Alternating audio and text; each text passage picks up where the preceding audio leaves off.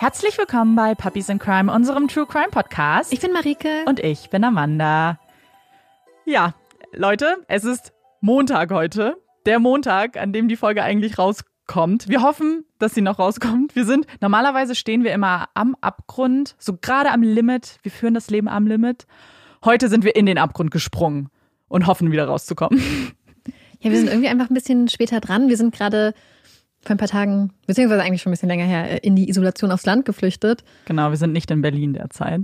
Und ähm, irgendwie hat sich das alles so ein bisschen verschoben. Aber wie gesagt, wir hoffen, dass wir die Folge spätestens heute Nacht noch hochkriegen. dass es Montag ist. Aber ja, wir haben es ja früher, wir haben es ja schon mal erwähnt, dass wir keine Garantie geben, dass die Folgen montags kommen. Wir geben uns ja. Mühe. Heute haben wir auch wieder ein paar Kerzen angezündet. Das machen wir, damit wir uns ein bisschen in Stimmung bringen. Und Duft des Tages ist Vanille Chai. Es riecht sehr, sehr gut. Ja, es hat nämlich nicht diese klassische Vanille, sondern so was leicht, ja, zimtig, mhm. logisch, aber auch so ein bisschen halt würzig. Ja, aber warum wir auch ganz stark am Limit leben heute, ist, dass die, wir haben nur eine Dose Coke Zero. Mm. Ist nämlich Feiertag heute. Ja. Und die, meinen Teil habe ich schon ausgetrunken. Ja, Marike. Jetzt habe ich Apfelschorle, ja. das ist sehr traurig. Ja, also wenn Marike einfach einschläft. Beim Fallvortragen. ja, dann liegt es daran. Ich habe es mir noch ein bisschen aufgespart, aber ich muss ja auch nur zuhören heute, denn du hast den Fall vorbereitet für uns, Marike. Ich bin sehr gespannt. Im Süden Kaliforniens, auf halber Höhe zwischen Los Angeles und San Diego, schlängelt sich der Ortega Highway durch die hügelige kalifornische Berglandschaft. Der Highway beginnt an der Küste in Orange County und führt weiter ins Inland in den Bezirk Riverside. Es ist eine schöne Strecke durch die malerische Landschaft und eine Strecke mit einem blutigen Ruf. Jedes Jahr fordert die schmale, zweispurige Straße ihren Tribut. Autofahrer, die in den engen Kurven die Kontrolle über ihr Fahrzeug verlieren. Motorradfahrer, die aus Kurven schleudern oder von Autos erfasst werden. Der Ortega Highway zählt zu den blutigsten, gefährlichsten Straßen Amerikas. Man munkelt, auf der Straße läge ein Fluch. Aber es ist nicht nur die Gefährlichkeit für Auto- und Motorradfahrer, die diesen Highway so berüchtigt macht. Nein, der Ortega Highway hat noch eine andere, dunklere Seite. Denn der Highway ist eine einsame Straße, findet sich durch Pinienwälder und Berge, und während tagsüber Pendler und Touristen die Straße bevölkern, so ist es nachts umso leerer. Dann ist auf weit und breit keine Seele zu sehen, dann ist es diese Einsamkeit, die dunkle, gefährliche Gestalten an den Highway lockt. Sie fahren im Dunkeln die einsame Straße entlang. Das Fernlicht schwenkt über Asphalt, über Büsche, Bäume und sie suchen. Suchen den perfekten Ort, um etwas loszuwerden oder um jemanden loszuwerden. Immer wieder werden Leichen entlang des Highways gefunden. Männer, Frauen, Kinderleichen. Körper, die achtlos die Hänge heruntergeworfen wurden, die zwischen Büschen und Bäumen abgelegt wurden oder die hastig unter ein bisschen Erde vergraben wurden. Immer wieder tauchen sie auf, werden von nichts anderen Autofahrern entdeckt. Die Menschen beim Notruf kennen den Highway. Die Worte Ortega Highway und Leiche in einem Satz überraschen hier niemanden mehr. Es ist der 14. Januar 2003, als so ein Anruf bei der Notrufzentrale eingeht. Ein Bodydump, Mal wieder eine Leiche am Ortega Highway. Kurze Zeit darauf sind die Ermittler vor Ort, blicken auf die Leiche, die hier auf steinigem, sandigem Untergrund liegt. Gut 30 Meter muss der fast nackte, nur mit einer Unterhose bekleidete Körper den Hang heruntergerollt sein. Die Leiche ist übel zugerichtet. Wer auch immer den Körper hier entsorgt hat, wollte sicher gehen, dass das Opfer unerkannt bleibt. Hat brutal den Kopf und die Hände abgesägt, den Körper ausbluten lassen. Eine kopflose, handlose, blutleere Leiche. Jetzt liegt es an den Ermittlern, dem Körper ein Gesicht und einen Namen zu geben. Armando Bautista und seine Frau Jane sind auf den ersten und vielleicht auch auf den zweiten Blick ein eher ungewöhnliches Paar. Da ist Jane, eine zierliche rothaarige Schönheit mit blasser Haut und babyblauen Augen. Jane kommt aus Chicago, Illinois. Ihre Familie hat in der Baubranche viel Geld gemacht. Der Familienname Vanderberg steht für Qualität und Leistung. Die Familie ist streng religiös, konservativ. Jane geht als Kind auf teure Privatschulen. Eine intelligente Schülerin, die stets zu den Besten des Jahrgangs gehört. Bei Lehrern und Mitschülerinnen beliebt. Sie hat immer ein offenes Ohr für ihre Freundinnen, immer eine Schulter zum Anlehnen. Steht gerne anderen mit Rat und Tat zur Seite. Mutter Jane nennen ihre Freunde sie. Ein perfektes Vorzeigemädchen aus gutem Hause. Naja, fast. Denn hinter den babyblauen Augen und den perfekten Manieren steckt noch eine andere Jane. Und diese Jane wird ganz schnell ganz wütend, ist ein Hitzkopf und rastet gerne mal aus. Einmal eskaliert ein Streit mit ihrer Mutter so heftig, dass Jane ihre eigene Mutter krankenhausreif schlägt. Aber über sowas redet man hier, in diesen guten Kreisen, natürlich nicht. Die Familie schweigt. Nicht, dass die Nachbarn noch etwas mitbekommen. Nicht, dass man noch über sie redet. Nein, hier ist alles perfekt. Eine perfekte junge Frau, die einmal einen perfekten jungen Mann heiraten wird und schließlich mit ihrer perfekten Bilderbuchfamilie in einem schönen Haus leben wird. So läuft das hier. Doch wie genau so ein perfekter Ehemann und überhaupt so ein perfektes Leben auszusehen hat, da unterscheiden sich die Ansichten von Eltern und Tochter enorm. Denn Jane will keinen christlich-konservativen Highschool-Footballspieler. Nein. Jane mag Männer, die ganz anders sind als ihr typisch privilegiertes Umfeld. Sie mag Männer aus Einwandererfamilien. Männer, die mit großen Träumen in die USA gekommen sind. Die ohne Bildung, aber mit harter Arbeit ein neues, ein besseres Leben aufbauen wollen. Einer dieser Männer ist Armando Bautista. Ein junger Mann aus dem kleinen zentralamerikanischen Land Belize. Armando ist noch nicht lange in den USA. Er arbeitet hart, ist geschickt und trotzdem fast immer pleite. Für Jane kein Problem. Sie hat ja Geld von zu Hause. Hat kein Problem damit, im Restaurant die Rechnung zu bezahlen. Nach einem Jahr Dating heiratet das junge Paar schließlich in Amandos Heimat Belize. Umgeben von Amandos Freunden und Familie. Weder Janes Eltern noch ihre Schwester nehmen an den Feierlichkeiten teil. Auch wenn sie Armando danach mit scheinbar offenen Armen in der Familie empfangen. Doch die Ehe der beiden ist alles andere als pastellfarbene Vorstadtidylle. Jane ist nun ganz weit weg von den wohlhabenden Einfamilienhäusern ihrer Kindheit, mit teuren Autos und Urlaubstrips in ferne Länder. Das frisch verheiratete Paar lebt nun in Armut. Einzig Armandos harte Arbeit und die regelmäßigen Checks von James reicher Großmutter halten das junge Paar noch über Wasser. Die Stimmung ist nun oft gereizt. Es wird gestritten, geschrien, zwei Hitzköpfe. Die junge Ehe steht unter keinem guten Stern. Doch dann, am 25. August 1982, wird aus dem jungen Ehepaar eine kleine Familie. Ein Baby. Ein kleines Baby mit großen, dunkelbraunen Augen. Jason Victor Bautista.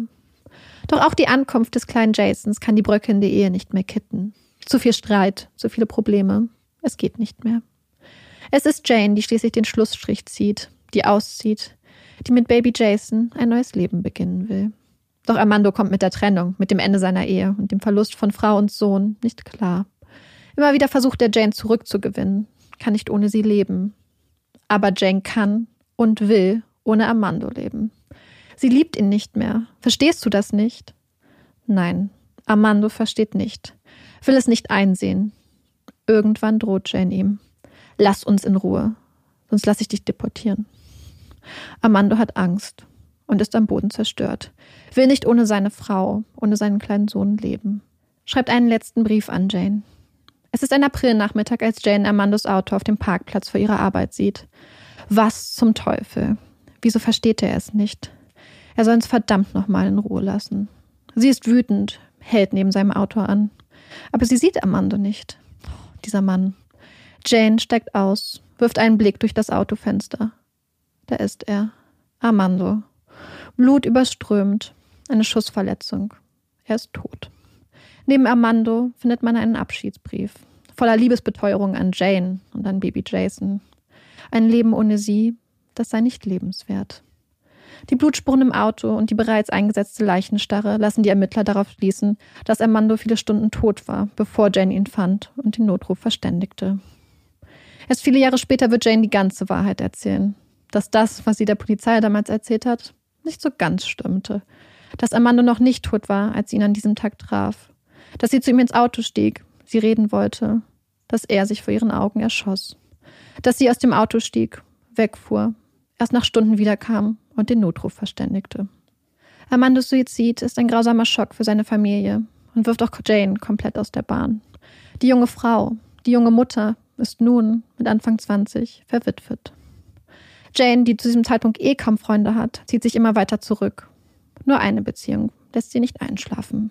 Es ist die Beziehung zu Amandas Schwester Kyria, die ganz in der Nähe wohnt. Zwar verachtet Kyria Jane, der sie die Schuld an dem Tod ihres Bruders gibt, doch ist Jane auch die Mutter von Jason, Amandas Sohn. Jason ist Familie und für Familie geht man durchs Feuer. Und so reicht Kyria der jungen Mutter immer wieder die Hand, lädt sie ein. Alles um Jason, Amandas Sohn, nicht zu verlieren. Um sicherzugehen, dass der kleine Junge weiß, wer seine Familie ist.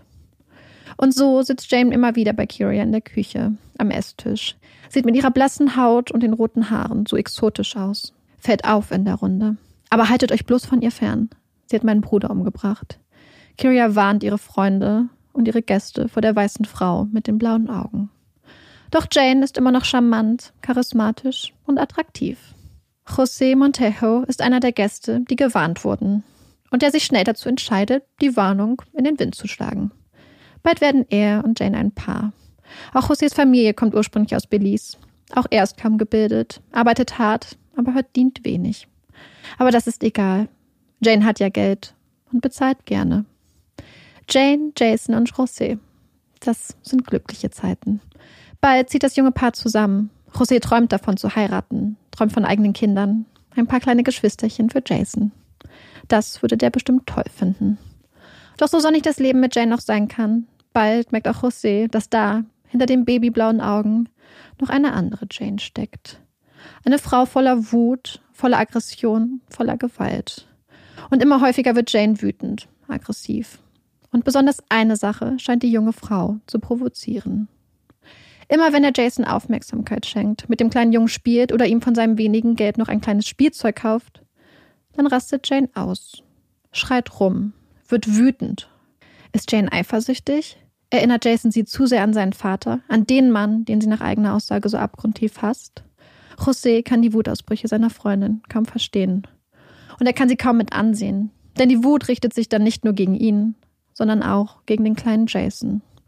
Sie schlägt das kleine Kind, schreit ihn an, beschimpft ihn. Der kleine Junge entwickelt eine panische Angst vor seiner Mutter, weiß schon im Kleinkindalter, dass er für jeden noch so kleinen Fehler hart bezahlen wird. Sei es ein Glas verschüttete Milch oder einmal ins Bett machen. Jane prügelt ihren Sohn gnadenlos. Der kleine Junge mit den großen braunen Augen ist äußerst intelligent. Das merkt man sofort. Aber er ist auch ein ängstliches Kind. Immer nervös, angespannt, auf der Hut. José kann die Misshandlung des kleinen Jungen kaum mit ansehen. Kennt die Angst, das Geschrei und die Schläge aus seiner eigenen Kindheit. Und will nicht, dass es Jason auch so geht. Doch jedes Mal, wenn er sich einmischt, rastet Jane noch mehr aus schreit, dass es ihr Sohn wäre, dass es ihn nichts angehe, dass er hier gar nichts zu melden habe. Jane gerät immer öfter außer Kontrolle. Das geht nicht mehr. José will weg, will Jane verlassen, will ein neues Leben ohne diese Furie beginnen. Das Fass ist voll. Doch er schafft es nicht, denn Jane wird wieder schwanger. Ein eigenes Kind, ein kleines Geschwisterchen für Jason. Ein eigenes kleines Baby.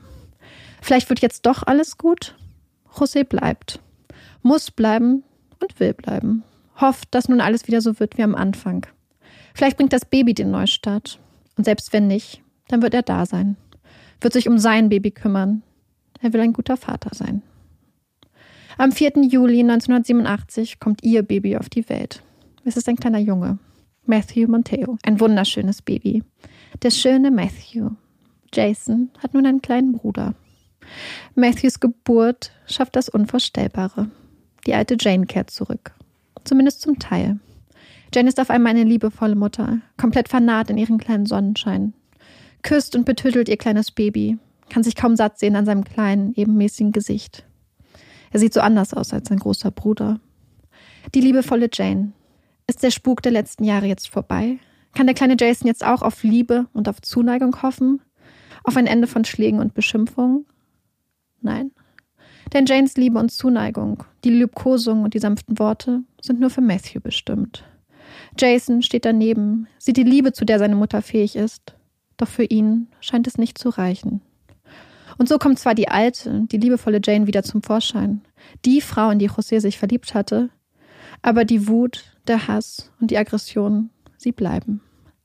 Jane schafft es, ihre Liebe und ihren Hass klar aufzuteilen und zu verteilen. Die Guten ins Töpfchen, die Schlechten ins Kröpfchen. Ein Küsschen für Matthew, ein Schlag für Jason.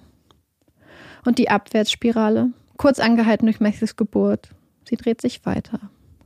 Jane zieht sich mehr und mehr von Freunden und Bekannten zurück, hat kaum noch Kontakt zu ihrer Familie. Sie hat Geheimnisse, so viele Geheimnisse. Auch José weiß kaum, was im Kopf und im Leben seiner Freundin so vor sich geht. Fragt sich manchmal, wer die Frau, mit der er sein Leben teilt, überhaupt ist. Die glücklichen, sanften Familienmomente, es werden immer weniger, sie werden immer seltener. Streits eskalieren. Es wird geschrien, geschubst und geschlagen.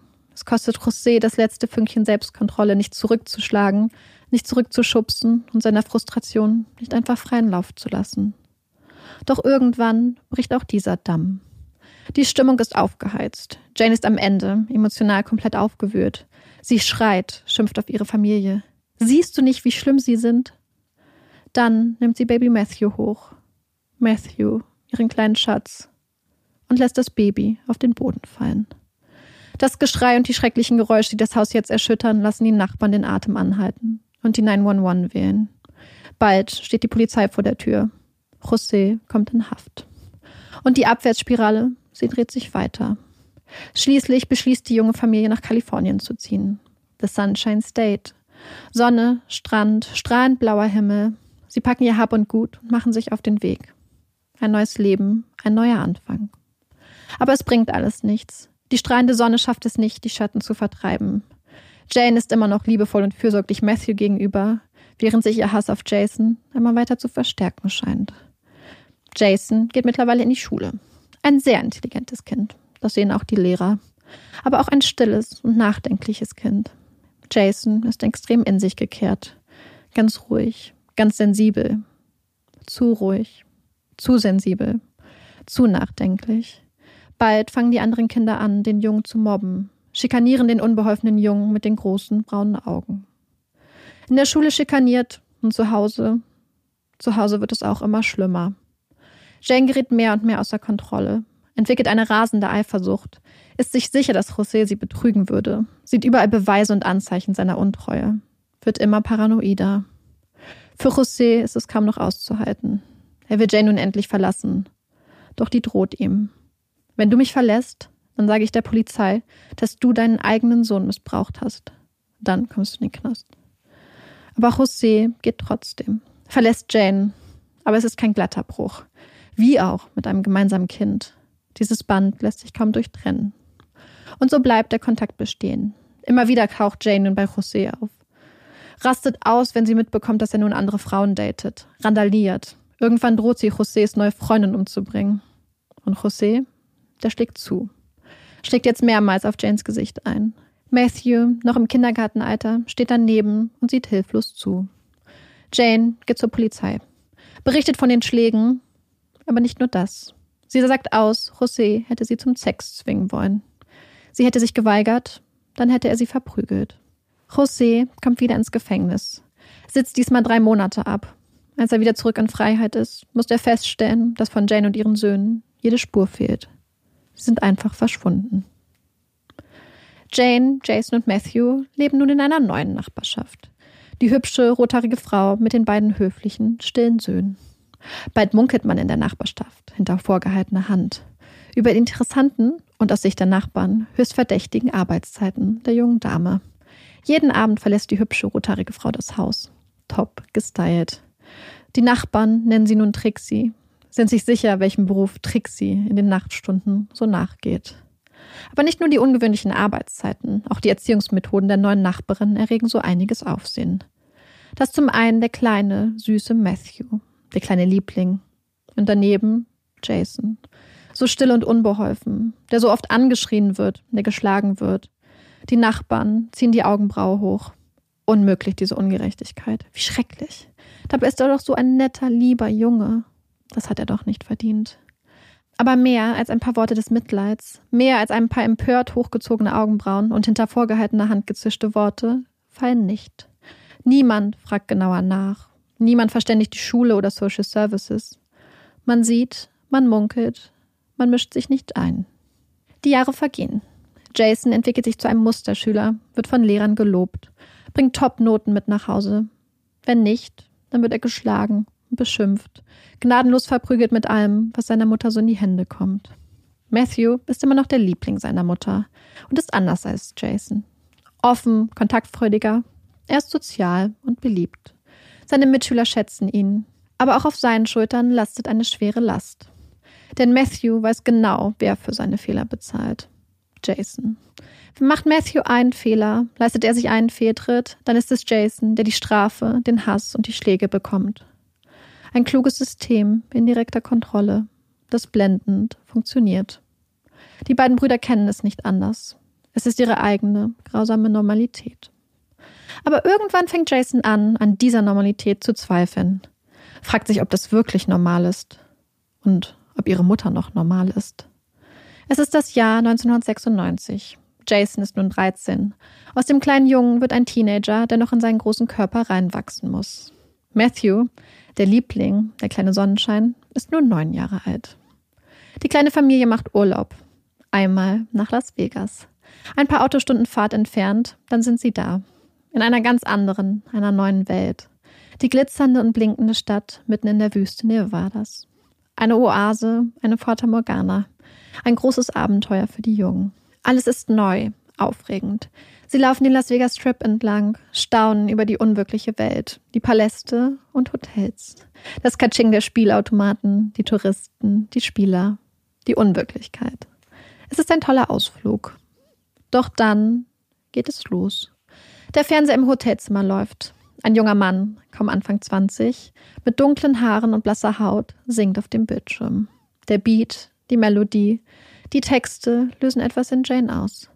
Das sind meine Texte, das sind meine Songs. Er hat sie geklaut. Der junge Mann, der da im Fernsehen singt, ist Duncan Shake. Ein junger Singer-Songwriter und Komponist, gerade dabei, sich einen Namen als Sänger zu machen. Jane ist außer sich, nimmt Jason zur Seite.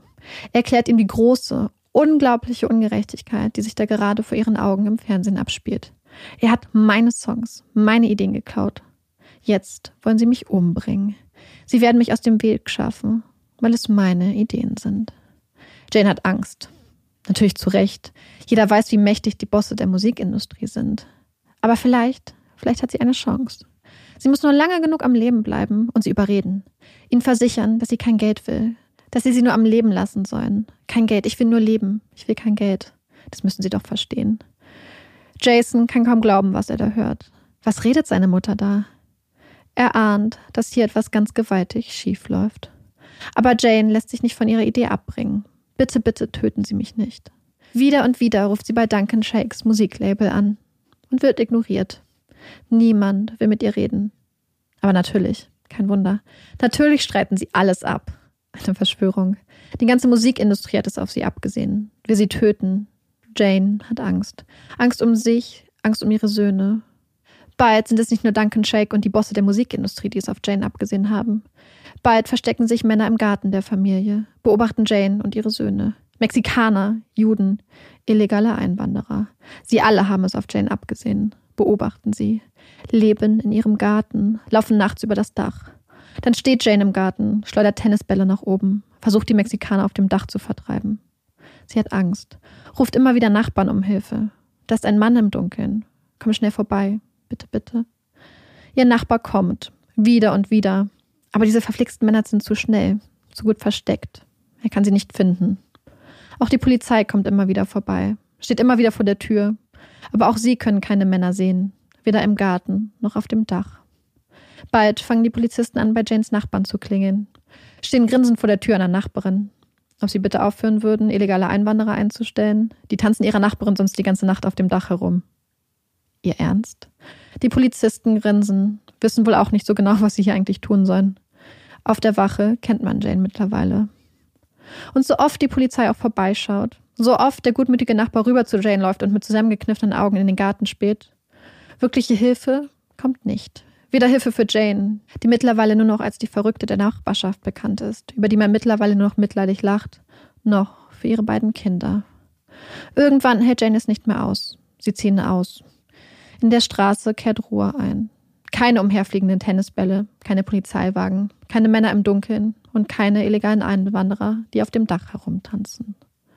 Doch für die Familie hört der Horror nicht auf. Die Feindbilder und Wahnvorstellungen, sie ändern sich, ändern Form, ändern Gestalt, aber sie bleiben, bestimmen das Leben von Jane und ihren Söhnen. Wie auf der Flucht reisen sie von einer Stadt zur nächsten, bleiben nie wirklich lange. Jeder Anschein von Normalität, jeder Versuch, irgendwo anzukommen, irgendwo und irgendwie vielleicht doch da zu bleiben, scheitert früher oder später. Wo auch immer die Familie hinzieht, folgen ihnen besorgte Blicke, stehen Polizeiautos vor der Tür. Polizisten, die über die verrückte rothaarige Frau lachen. Haha. Die lachen, aber keine Hilfe anbieten.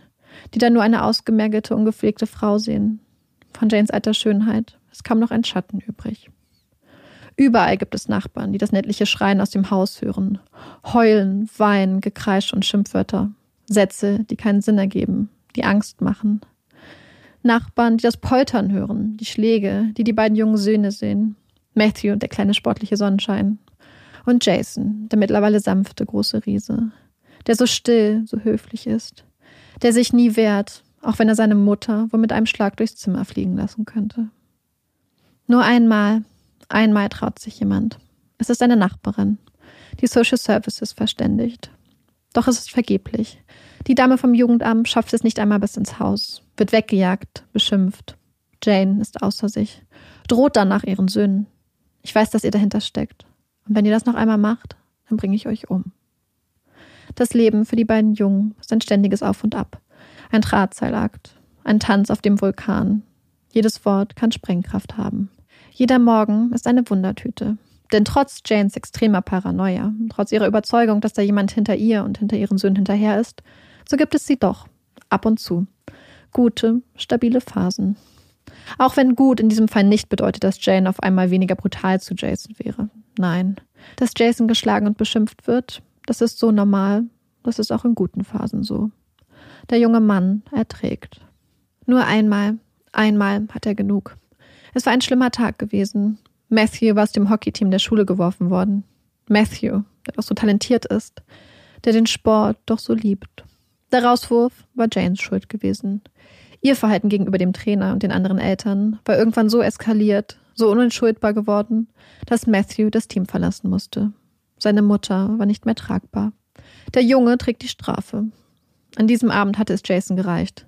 Während Jane gegen das Team, den Trainer und die ganze Welt wetterte und schimpfte, hat Jason genug. Es reicht. Er schreit zurück und nennt sie verrückt. Verrückt? Jane sieht rot. Jetzt haben sie dich auch noch bekommen. Wie viel Geld haben sie dir gegeben? Hä? Jetzt bist du einer von ihnen. Sie rennt in die Küche, schnappt sich ein Messer.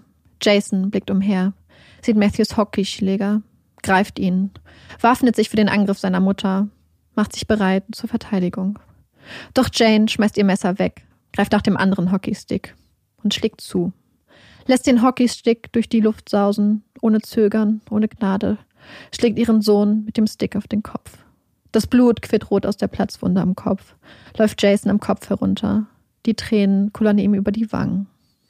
Der Arzt im Krankenhaus ahnt nicht, was der große, schwere Junge mit den dunklen braunen Augen, dessen Wunde er da gerade zusammenflickt, eigentlich verschweigt und durch welche Hölle er jeden Tag gehen muss. Und trotzdem, trotz allem, schafft Jason es, in der Schule zu den Besten zu gehören. So ein intelligenter junger Mann.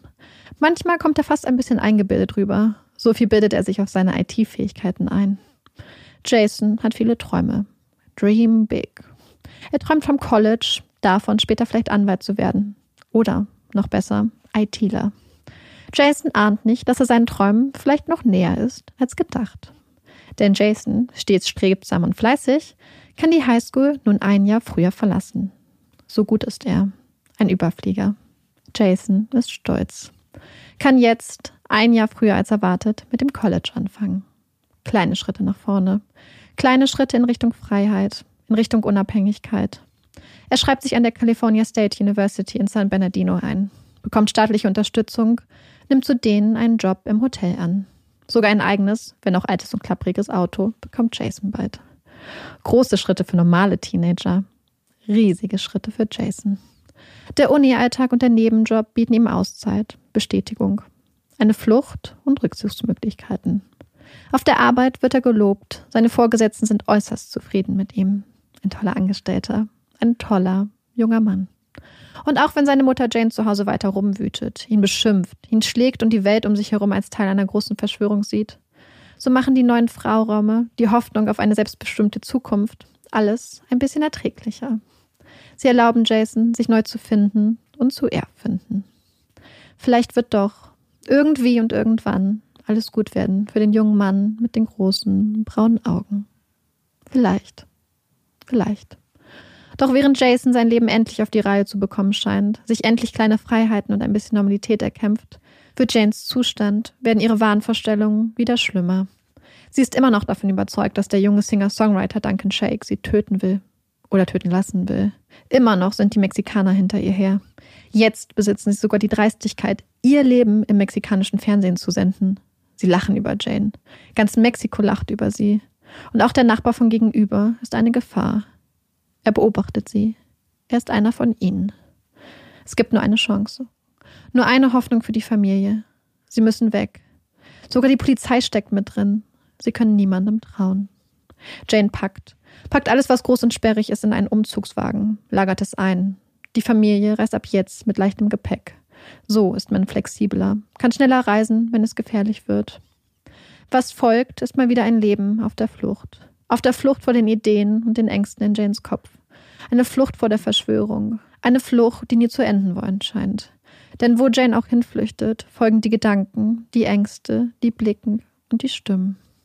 Das Nomadentum der Familie erreicht in den nächsten anderthalb Jahren ein ganz neues Ausmaß. Eine ganz neue Dimension der Hoffnungslosigkeit legt sich über die kleine Familie. Auch wenn sie anfangs noch in Motels schlafen, verbringen Jane, Jason und Matthew bald immer mehr Nächte in ihren Autos sind immer in Bewegung. Jede Nacht ein neuer Parkplatz. Wenn Jason morgens zur Uni oder zur Arbeit fährt, weiß er nicht, wo er nachts schlafen wird. Doch Jason gibt sein Bestes und schafft es doch kaum, seinen Nebenjob in den Hotels zu halten. Dabei sind sie nun einer der wichtigsten Anker, die der junge Mann noch hat. Sie sind sein bisschen Normalität und oft seine einzige Aussicht auf eine warme Dusche und ein bisschen Körperpflege. Gleichzeitig versucht Jason verzweifelt in der Uni mitzuhalten. Zwischen Nebenjob und Nächten im Auto wird das immer schwieriger. Der ehemalige Vorzeigeschüler, der Junge mit den großen Träumen, wird erst zu einem mittelmäßigen und schließlich zu einem schlechten Studenten. Wird schlussendlich, wegen zu schlechter Leistung, exmatrikuliert. Und auch Matt verliert immer mehr den Anschluss, fehlt immer öfter. Die Lücken werden immer größer. Oft verbringt er Tage mit seiner Mutter im Auto, auf irgendwelchen Parkplätzen, statt mit gleichaltrigen Kindern in der Schule zu sein und zu lernen. Jason kann es kaum mit ansehen. Matt muss doch in die Schule. Doch Jane hat andere Pläne. Fängt an, ihren jüngsten Sohn nun selbst zu unterrichten. Sie ist intelligent, gut gebildet. Was die Lehrer können, das kann sie schon lange. Doch Jason gibt nicht auf. Nach seinem Rausschmiss von der California State University schreibt er sich an einem kleinen Community College ein, will wieder aufholen seine Noten so weit verbessern, dass er ganz bald wieder an die Universität kann. So leicht lässt Jason sich nicht von seinen Träumen abbringen. Aber das Leben ist anstrengend. Community College, die Arbeit im Hotel, das Leben im Auto und die Einsamkeit. Jason hat niemandem zum Reden, niemandem, dem er sich anvertrauen kann. Weder seine Kollegen noch die Chefs noch seine Freunde an der Uni ahnen, dass der junge Mann obdachlos ist, jede Nacht im Auto schläft, dass er auf dem Zahnfleisch läuft wie viel Kraft das Jonglieren seiner Leben, das Aufrechterhalten seiner Fassade so kostet. Irgendwann kann Jason nicht mehr. Er weiß, dass er ein Zuhause braucht, einen Zufluchtsort, einen Ort zum Schlafen, zum Duschen, einen Ort zum Lernen. Er bittet Jane, fleht sie an. Nicht nur er braucht ein Zuhause, auch Matthew braucht ein Bett, muss wieder zur Schule. Aber Jane weigert sich. Sie müssen in Bewegung bleiben. Das Auto ist am sichersten. Jason ist verzweifelt. Als ein Kommilitone ihm sein Studentenzimmer anbietet, ergreift Jason die Möglichkeit. Endlich die Chance. Endlich die Chance, auf die Beine zu kommen. Er packt seine Sachen, schnappt sich ein Auto, kann kaum glauben, dass es jetzt besser sein wird. Doch Jane kommt ihm nach. So sehr sie Jason auch zu verachten scheint, so sehr sie ihn beschimpft, ihn wieder und wieder sagt, wie wertlos er ist, er darf sie nicht verlassen.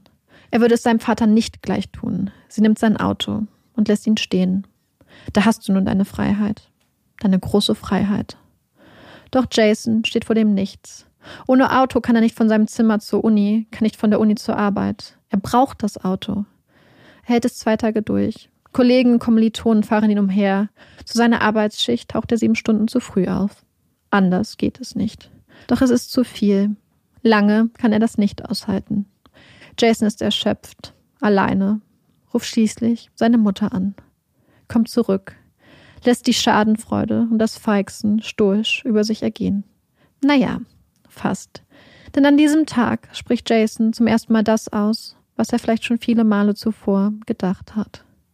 Er lehnt sich zu seinem kleinen Bruder und flüstert Ich wünschte, sie wäre tot. Nach Jasons gescheiterten Versuchen, ein unabhängiges Leben zu starten, nach seiner unfreiwilligen Rückkehr, scheint es das Glück jedoch, endlich einmal, wieder gut mit der Familie zu meinen. Janes Zustand stabilisiert sich so weit, dass die Familie schließlich, nach anderthalb Jahren ohne festen Wohnsitz, wieder ein Zuhause findet. Es ist eine kleine Wohnung im Bezirk Riverside. Nichts Besonderes. Ein spartanischer, bescheidener kleiner Ort. Betten und richtige Möbel gibt es keine. Die Jungs schlafen in Schlafsäcken auf dem Boden. Aber endlich wieder ein Zuhause. Eine feste Adresse, vier Wände und ein Dach. Ein kleines Wunder. Es geht bergauf. Matthew darf endlich wieder zur Schule gehen. Er freut sich, kann es kaum erwarten, endlich wieder einen Alltag und vor allem einen Schulalltag zu haben. Und Jason? Jason ist wieder an der California State University eingeschrieben, hat es offiziell zurück an die Uni geschafft. Hauptfach Biochemie. Jason ist in seinem Element. Alles scheint wieder gut. Oder eigentlich, alles scheint besser. Denn Jason hat nun nicht nur ein Hauptfach, das er mit ganzem Herzen liebt, er hat mittlerweile auch gute Freunde gefunden und hat zudem einen neuen Job an der Uni. Er betreut einen Computerraum, kann nun stundenlang unbeaufsichtigt im Internet surfen. Zu Hause geht das ja nicht. Denn Jane hat strenge Regeln. Keine Handys, kein Internet. Aber hier, im Computerraum, hier kann Jason sich ganz frei fühlen. Es gibt niemanden, der ihm über die Schulter guckt. Niemanden, den Pi sagt. Hier ist er frei. Und er kann nach Herzenslaune Serien aus dem Internet herunterladen. X-Files, Alias und vor allem die Sopranos. Jasons absolute Lieblingsserie. Jason brennt die Folgen dann auf CDs, nimmt sie mit nach Hause und guckt sie gemeinsam mit seinem kleinen Bruder. Die beiden Brüder sind immer noch ein Team. Zwei gegen den Rest der Welt. Auch wenn Jason, neben der Rolle des coolen großen Bruders, der gebrannte CDs mit nach Hause bringt, auch mehr und mehr Verantwortung für Matthew übernimmt.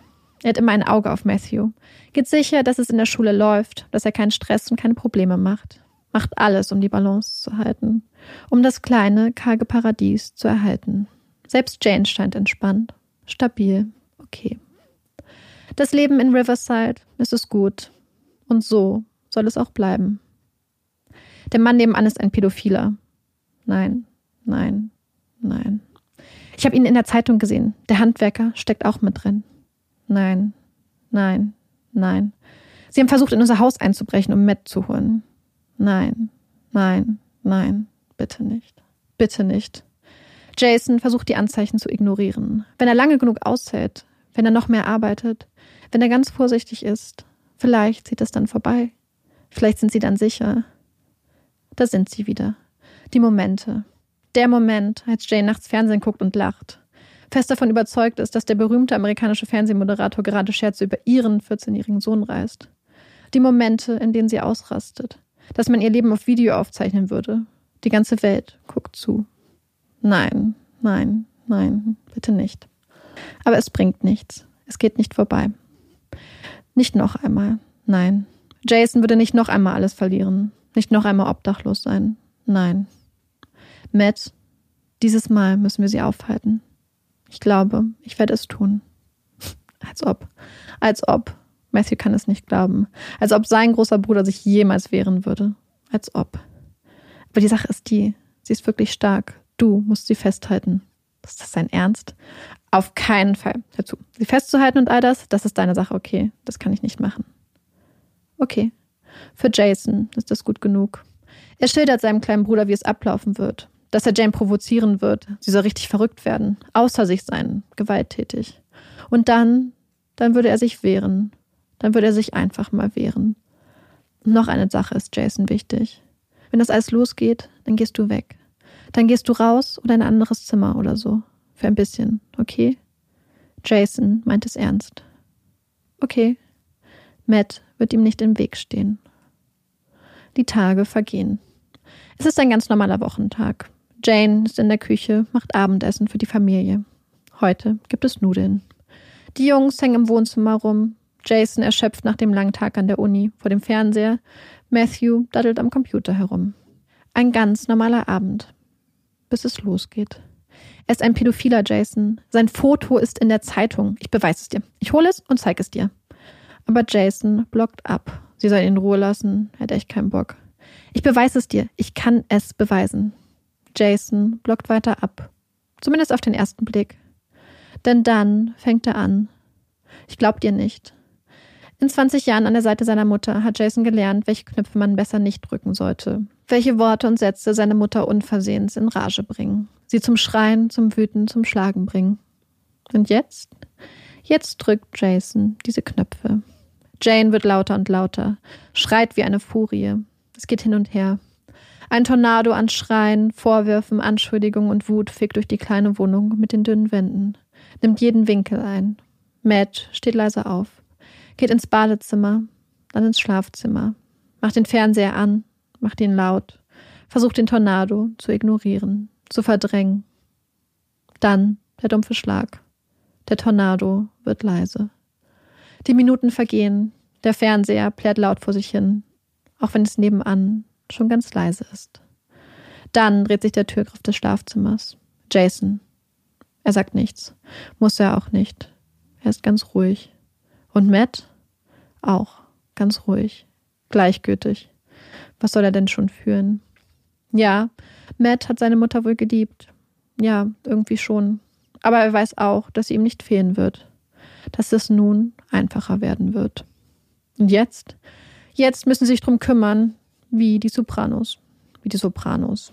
Die brutale Mafia-Serie, die Jason so abgöttisch liebt, die er so oft mit Matt zusammen geguckt hat. Er weiß, was er jetzt tun muss.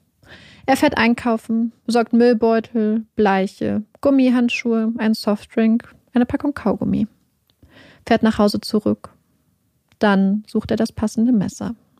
Es ist der 14. Januar morgens. Oben verläuft der Ortega Highway durch die malerische Landschaft und unten am Hang auf trockenen Steinen, Staub und Sand liegt sie, die Leiche. Sie ist ganz blass, blutleer, Kopf und Hände fehlen. Der Körper ist fast nackt, nur mit einem blutigen Slip bekleidet. Ein grausames Verbrechen. Und eine schwere Aufgabe für die Ermittler. Wer auch immer sie hier heruntergeworfen hat, wollte auf Nummer sicher gehen. Keine Hände, kein Kopf. Für die Ermittler heißt das kein Gesicht, kein Gebiss, keine Fingerabdrücke. Die Presse stürzt sich auf den Fall. Ein brutaler Mord, eine übel zugerichtete Leiche. Es ist der Stoff, aus dem sensationelle Abendnachrichten geschnitten werden. Doch so sensationell die Nachrichten, so ernüchternd die Ermittlungen. Ohne Mithilfe, ohne Hinweise gibt es kaum eine Chance, die Frau ohne Kopf zu identifizieren. Die Ermittler hoffen auf die vermissten Datenbanken, auf Hinweise aus der Bevölkerung, darauf, dass irgendwer die Frau vermisst, sie kennt, sich meldet, auch wenn man das eigentlich niemandem wünscht. Die Tage vergehen, schon eine Woche sind seit dem Fund der blassen Frau ohne Kopf vergangen. Die Ermittlungen stehen fast still. Die einzige Hoffnung der Ermittler ist ein Hinweis von außen. Irgendjemand muss die Frau doch kennen. Irgendjemand. Weiß denn niemand etwas? Fast scheint es so. Doch dann, dann landet ein Hinweis auf dem Tisch der Ermittler. Ein Hinweis, der schon vor Tagen bei der Polizei eingegangen war, jedoch in einem anderen Bezirk. Ein Mann hatte sich bei der Polizei gemeldet. Peter Martinez. Ein ehemaliger Marine, Vietnam-Veteran. Arbeitet jetzt als Wachmann in einer schicken Wohnsiedlung in Oceanside. Es war nachts, circa zwei Uhr gewesen. Ein Auto habe angehalten. Zwei junge Männer seien herausgesprungen. Sie hatten etwas aus dem Auto gezerrt, wollten es in einen der großen Müllcontainer am Straßenrand werfen. Peter sei auf sie zugegangen, habe sie mit der Taschenlampe angeleuchtet. Sie können hier keinen Müll abwerfen. Nehmen Sie Ihren Müll wieder mit. Okay. Die jungen Männer treten den Rückzug an und Peters Blick fällt auf das, was sie da schleppen. Ein dunkler, länglicher Sack. Die Mitte scheint schwer zu sein, hängt nach unten. Peter muss an einen Leichensack denken. Die jungen Männer schleppen den Sack weiter, der Stoff bewegt sich. Und etwas Weißes kommt zum Vorschein. Ein Fuß. Die transportieren eine Leiche. Peter will die jungen Männer aufhalten, fordert sie auf, stehen zu bleiben, droht mit der Waffe. Vergeblich. Einer der beiden jungen Männer beschimpft ihn. Sie zerren den Sack zurück ins Auto. Die Türen knallen, das Auto rast davon. Peter Martinez notiert das Kennzeichen und verständigt die Polizei. Zwei junge Männer, die in der Nacht auf den 14. Januar eine Leiche entsorgen wollten. Wenige Stunden bevor die Frauenleiche ohne Kopf gefunden wurde. Wenn die beiden jungen Männer von der Wohnsiedlung in Oceanside einfach weiter nach Norden gefahren wären, dann wären sie zum Ortega Highway gekommen.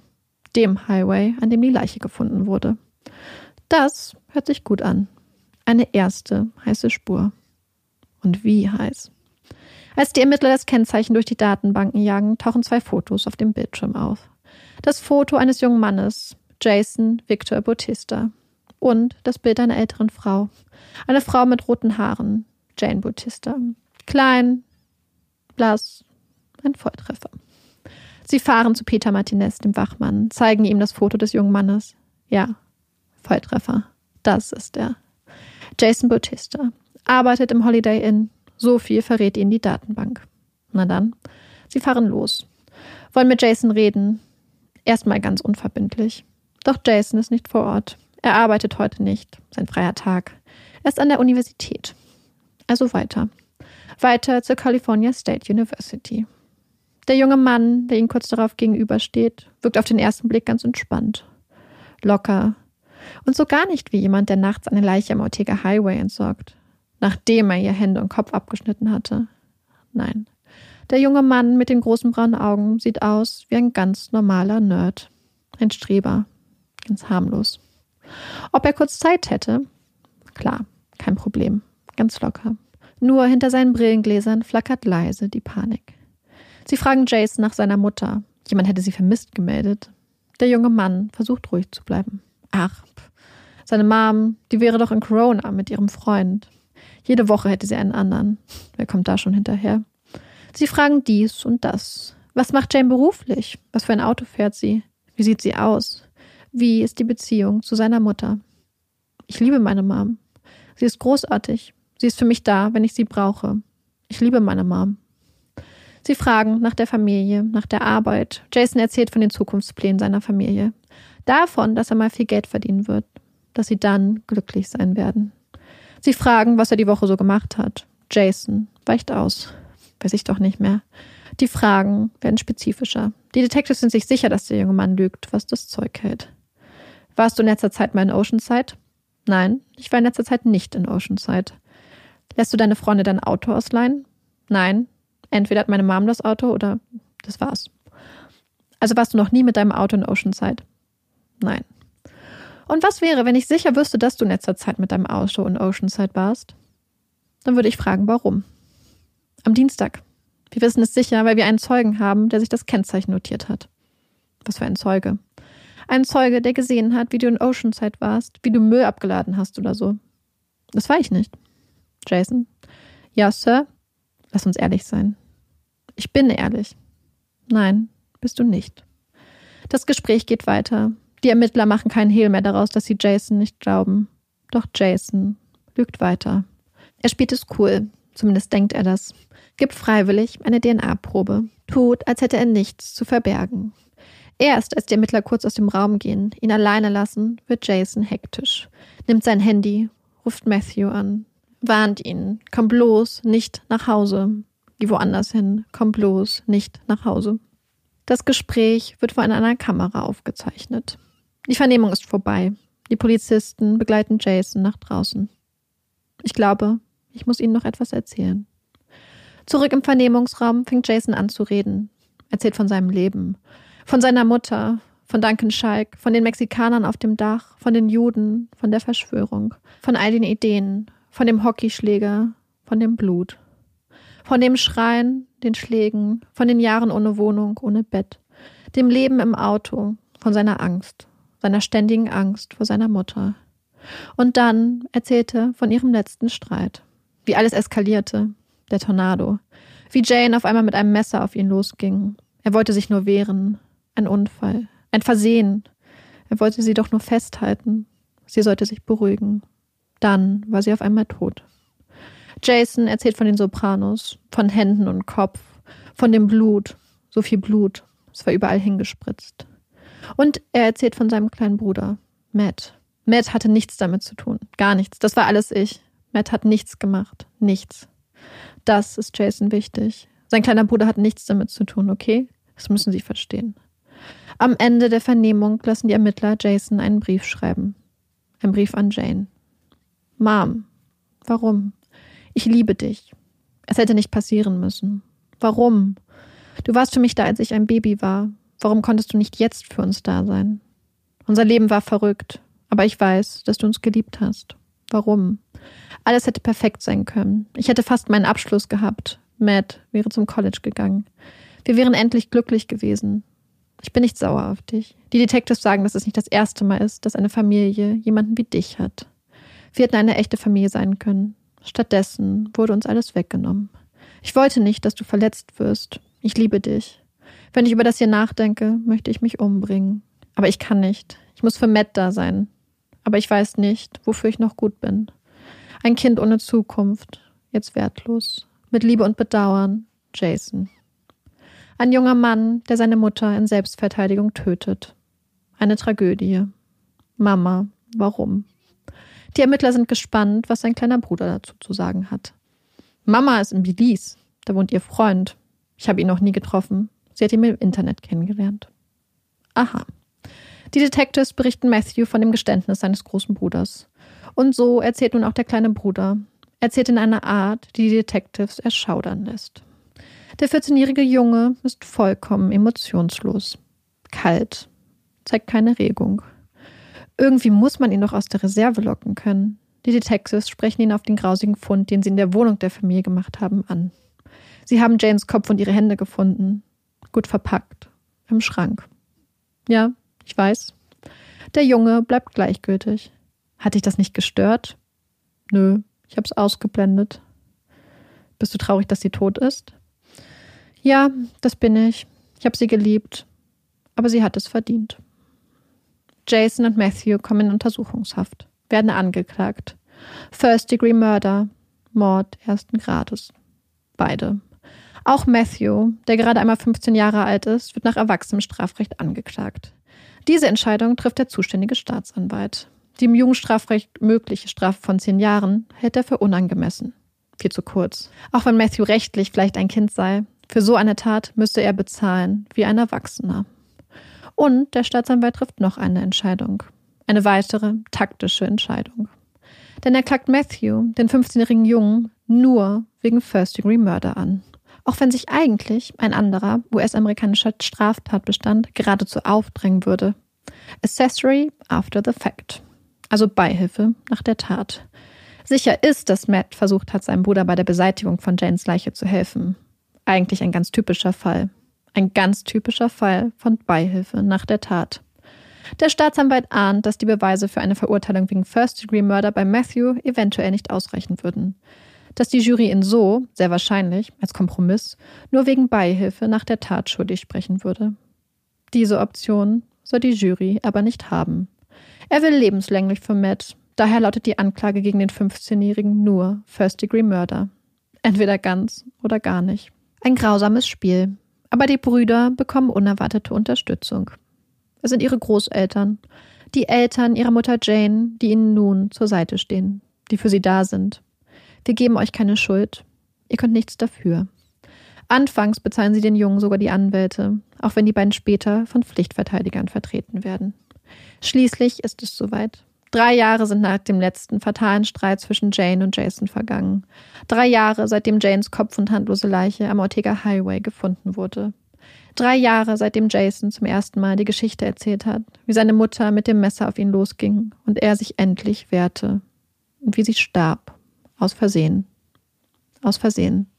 War es wirklich aus Versehen? Natürlich. Jason wollte sich nur wehren, zum ersten Mal.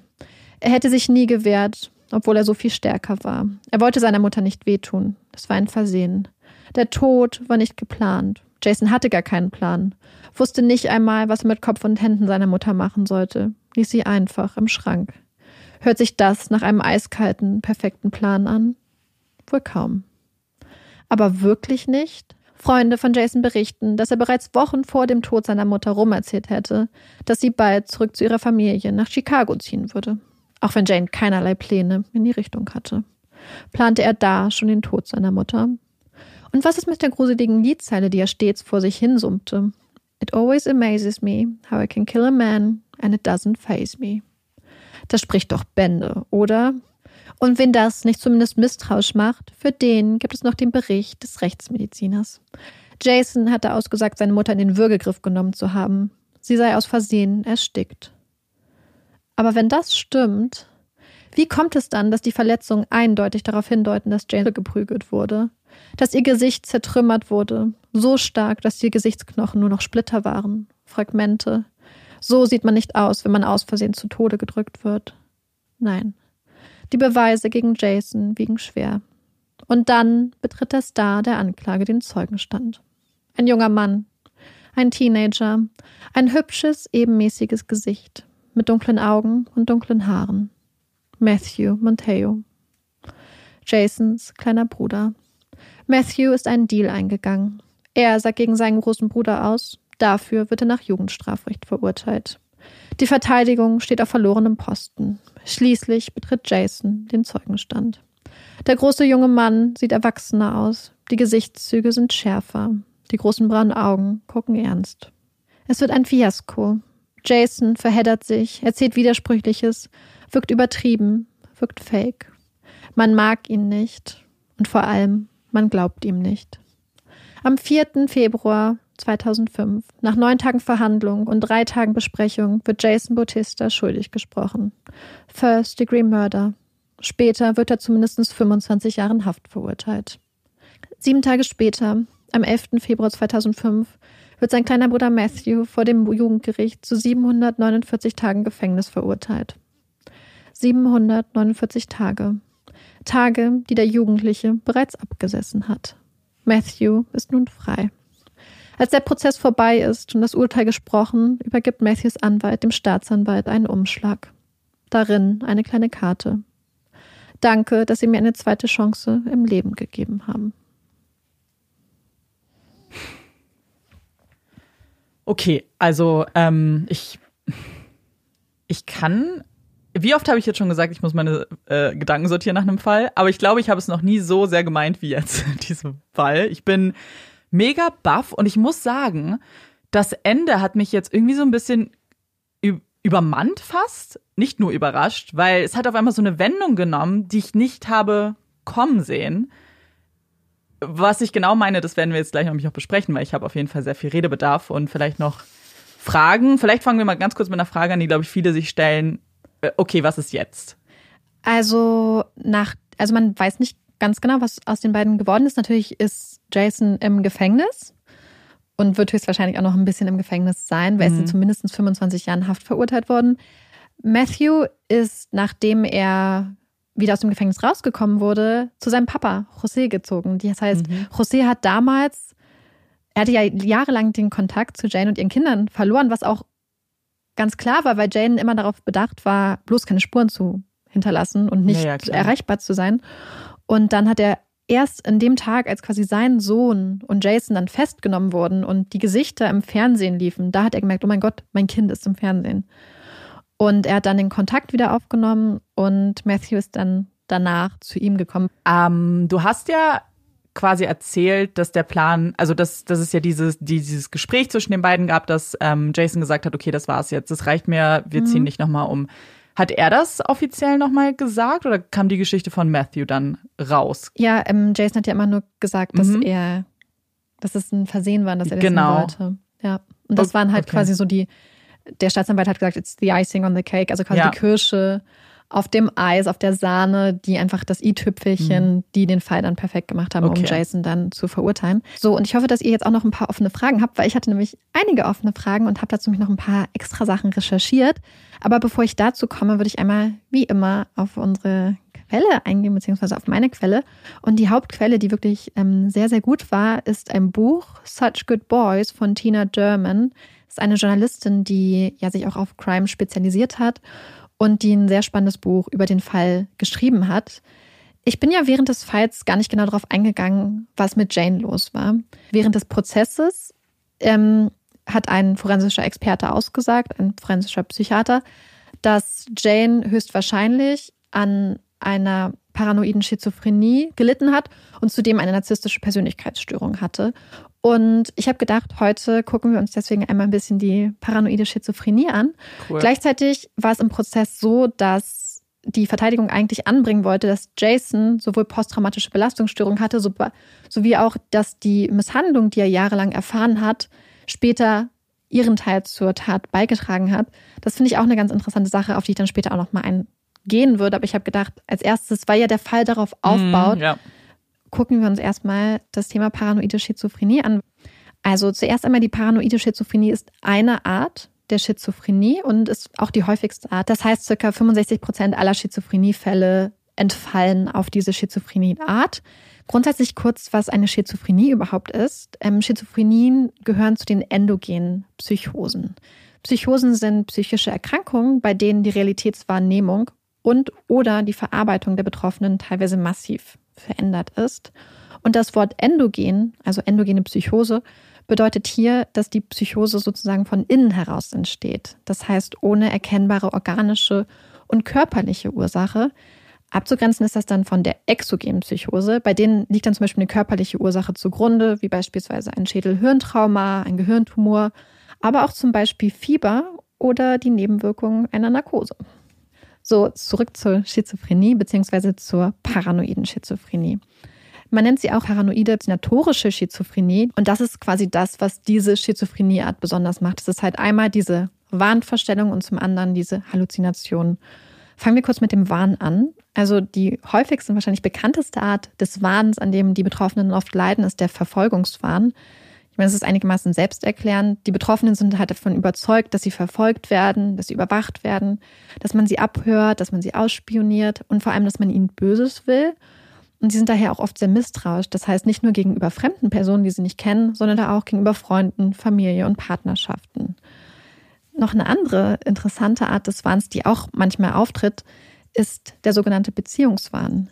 Nicht zu verwechseln mit dem Liebeswahn. Denn Betroffene des Beziehungswahns nehmen äußere Ereignisse, es kann zum Beispiel das Wetter sein, aber auch die Nachrichtensendung, und setzen sie dann zu anderen Dingen oder auch sich selbst in Beziehung und interpretieren dann quasi eine Bedeutung hinein. Zum Beispiel können sie halt glauben, dass der Nachrichtensprecher durch die Verwendung besonderer Worte ja. oder Gesten oder Blicke ihnen eine ganz persönliche Nachricht zukommen lässt und Geheimbotschaften mitteilt. Ja, das kennt man doch aus der einen Mordlustfolge, war das doch so, wo der von seinem Dozenten dachte, mhm. der schickt ihm immer irgendwelche Nachrichten, die explizit auf ihn dann an. Ja, genau, bei Jane war das ja auch, dass sie zum Beispiel genau. dachte, dass, es war in dem Fall, glaube ich, Jay Leno, mhm. der Moderator, Fernsehmoderator, dass er spezifisch Scherze über ihren 14-jährigen Sohn ja, macht. Das, ja, So, und das nächste, neben diesen verschiedenen Arten des Wahns, leiden die Betroffenen dann auch oft an Halluzinationen. Halluzinationen, das sind Sinnestäuschungen. Das heißt, der oder die Betroffene nimmt etwas wahr, was real eigentlich gar nicht existiert. Es können optische Halluzinationen sein. Das heißt, man sieht etwas, was nicht da ist oder was so nicht da ist.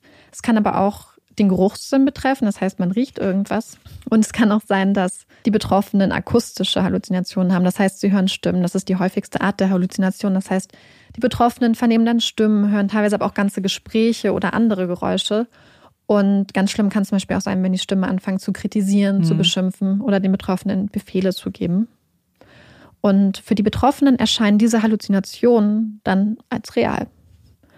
Also kurz, um das nochmal zu unterscheiden. Bei den Wahnvorstellungen ist das Denken beeinträchtigt, bei den Halluzinationen die Wahrnehmung.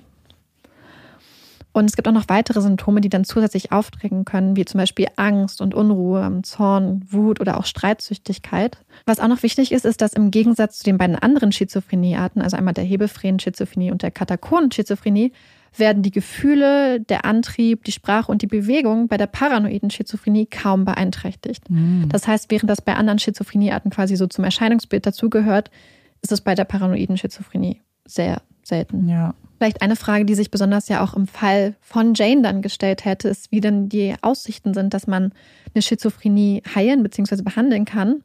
Und das kommt immer so ein bisschen drauf an. Es gibt Patienten, die haben akute Krankheitsphasen und werden danach wieder komplett gesund.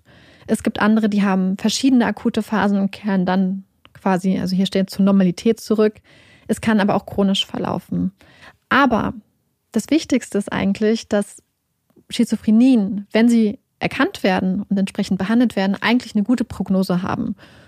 Ähm, es gibt zum Beispiel verschiedene Medikamente, die helfen. Es gibt Psychotherapiemöglichkeiten und andere Unterstützungsmöglichkeiten, die für Betroffene, aber auch für Angehörige eine ganz große Hilfe sein kann. Also das Wichtigste ist eigentlich, dass man sich traut, um Hilfe zu bitten und sich in Behandlung zu begeben, mhm. weil dann kann man, also das ist genau das, was bei Jane halt nicht passiert ja. ist und was ihrem Leben eine komplett andere Richtung gegeben hätte naja, nicht wahrscheinlich. Nur ihr und den Kindern halt. Ne? Denn gerade bei frühzeitiger Behandlung können zum Beispiel diese Wahnvorstellungen und diese Halluzinationen, unter denen sie ja so schlimm, ganz, ganz schrecklich gelitten hat, eigentlich gestoppt werden. Ja. Oder zumindest behandelt hey, werden richtig. einfach. Und ähm, es ist halt einfach das Beste, was man machen kann, ist sich in Behandlung zu begeben. Und das ist es halt, denn ich habe das so gelesen und man liest bei solchen Sachen immer von den Extremfällen. Wir lesen mhm. hier von einer Frau, die einfach Jahre bzw. Jahrzehnte lang wohl unter paranoider Schizophrenie gelitten hat, wenn man hier mit der Einschätzung des Experten geht, was ich finde doch, aus der Geschichte doch, und von den ja. Symptomen auch passt. Und wo immer wieder Polizei da war, wo immer wieder Nachbarn da waren, wo Lehrer da waren, wo ihre eigene Familie da war. Ihre Mutter hat ausgesagt, dass sie wusste, dass ihre Tochter psychisch krank ist. Aber niemand ist eingeschritten. Niemand hat je irgendwas gemacht. Ich glaube, das ist das größte Problem. Also es gibt viele Probleme oder viele Aspekte in dieser Geschichte oder in diesem Fall. Aber ich, man kann es ihr überhaupt nicht ähm, vorwerfen, dass sie sich ja. keine Hilfe gesucht hat, weil ganz offensichtlich war sie krank. Man kann es den Kindern nicht vorwerfen, weil das war ihre Mutter. Du hast eine emotionale Bindung, du Du bist ja auch klein. Genau. Und das, ich finde auch nicht, dass das die Aufgabe der Kinder ist, aber ich finde all denen, die das gesehen haben und die weggeschaut haben, bewusst sich entschieden haben, niemanden zu involvieren, denen kann man das vorwerfen. Ich glaube, was hier auch ganz stark mit reinspielt, ist auch so die, wie wir auch immer wieder feststellen, die Stigmatisierung von mhm. psychischen Krankheiten oder Persönlichkeitsstörungen, die in der Gesellschaft einfach teilweise immer noch da ist. Ja. Denn der Fall hat ja teilweise in den 80ern, in den 90ern, frühen 2000ern in Amerika gespielt. Ihre Familie kam aus einem super konservativen, religiösen Elternhaus. Und ich hatte auch das Gefühl, dass ihre Eltern gesagt haben, naja, dann ist es uns lieber, dass unsere Tochter weg ist, als dass wir eine Tochter haben, die vielleicht in psychiatrischer mhm. Behandlung ist, in einem kleinen Ort, wo man vielleicht darüber redet.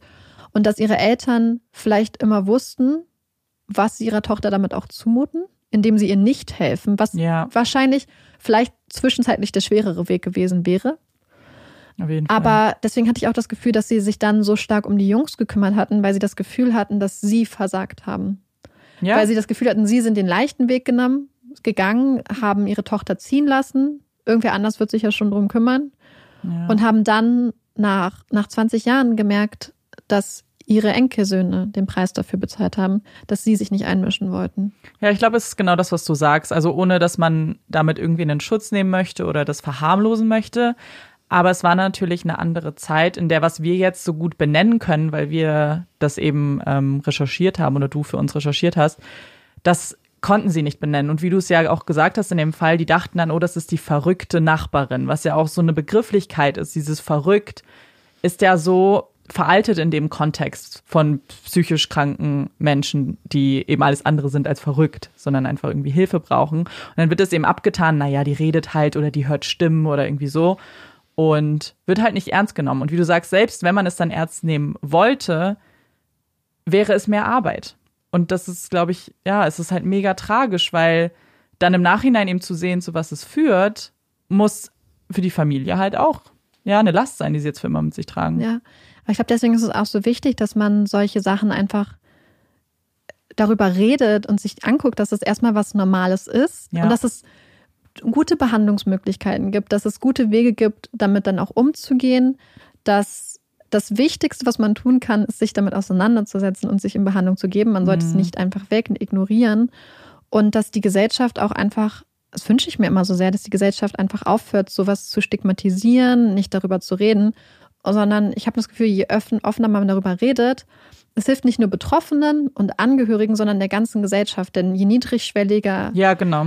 es ist, Hilfe anzunehmen, desto besser für alle. Es darf halt kein Tabuthema sein. All, und das, ich glaube, wir haben es schon ein paar Mal gesagt. Also es ist einfach dieses, lasst uns die, die Konversation eröffnen. Mhm. Und das kann man halt eben, indem man das normal macht irgendwie. Damit auch, ich meine, man kann sich diesen Fall jetzt anschauen. Natürlich kann man sagen, was für eine schlimme Mutter war Jane. Natürlich kann man das so abstufen, aber es ist zu einfach. Das ist nicht schwarz-weiß hier. Das ist einfach eine kranke Person, die nicht anders, ja, die ja nicht mehr ja Herr ihrer Sinne war oder am Ende, ja. Ja, und was man natürlich auch sehen muss, ist, dass sie in einem Dauerzustand der Angst gelebt hat, weil sie ja. immer dachte, dass jemand ihrem Sohn, ihren Söhnen was Böses will, dass jemand sie umbringen möchte. Mhm. Und wenn ich mir vorstelle, dass ich die ganze Zeit denke, jemand will mich töten, ja. dann macht das ja auch was mit dir psychologisch. Wahrscheinlich werden auch biologische Reaktionen dann verändert.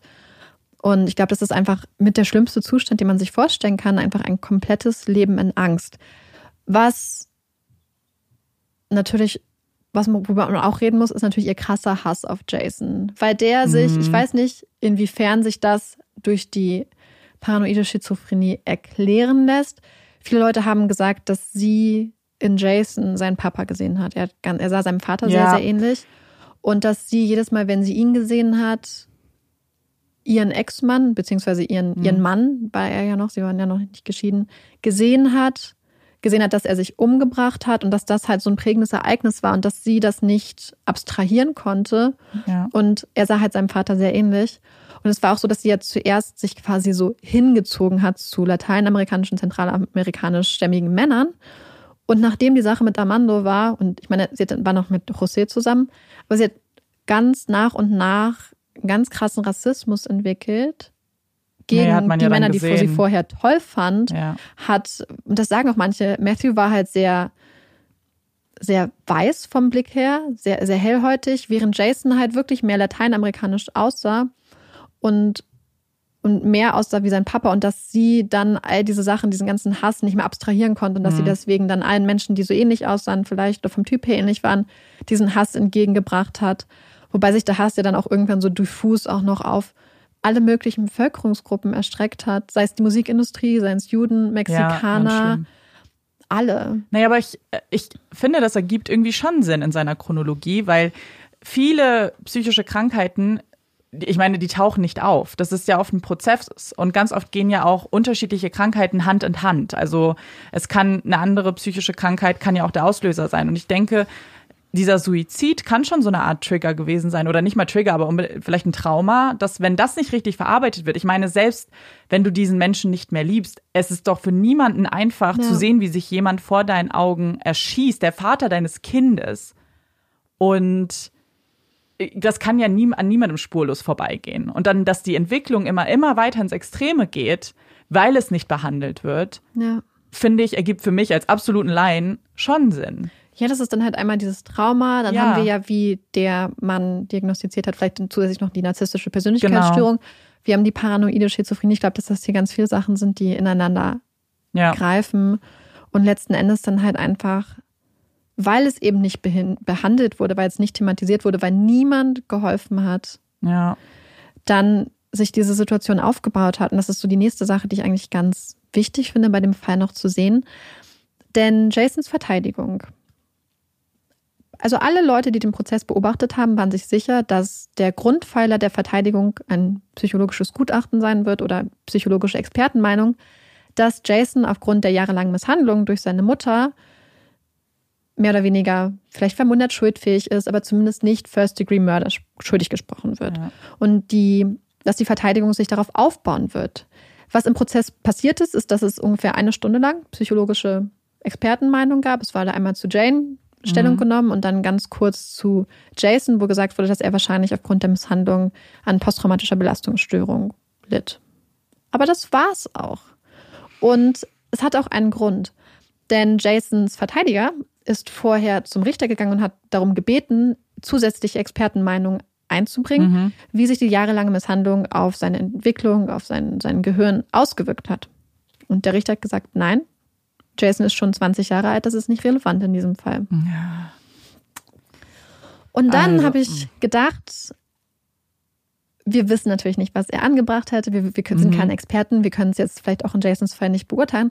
Aber ich habe trotzdem nochmal, ich wollte so ein bisschen recherchieren, was man denn so grob weiß, wie sich Misshandlungen auf Kindergehirne, auf Jugendlichen auswirken kann, was, wie ich finde, sehr, sehr spannend ist, dass insbesondere vielleicht auch für die Verteidigung relevant gewesen wäre.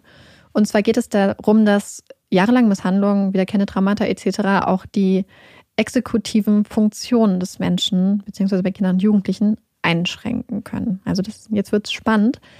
Als exekutive Funktion beschreibt man quasi die geistigen Fähigkeiten, die uns helfen, unsere Gedanken, unsere Emotionen und unser Handeln zu steuern.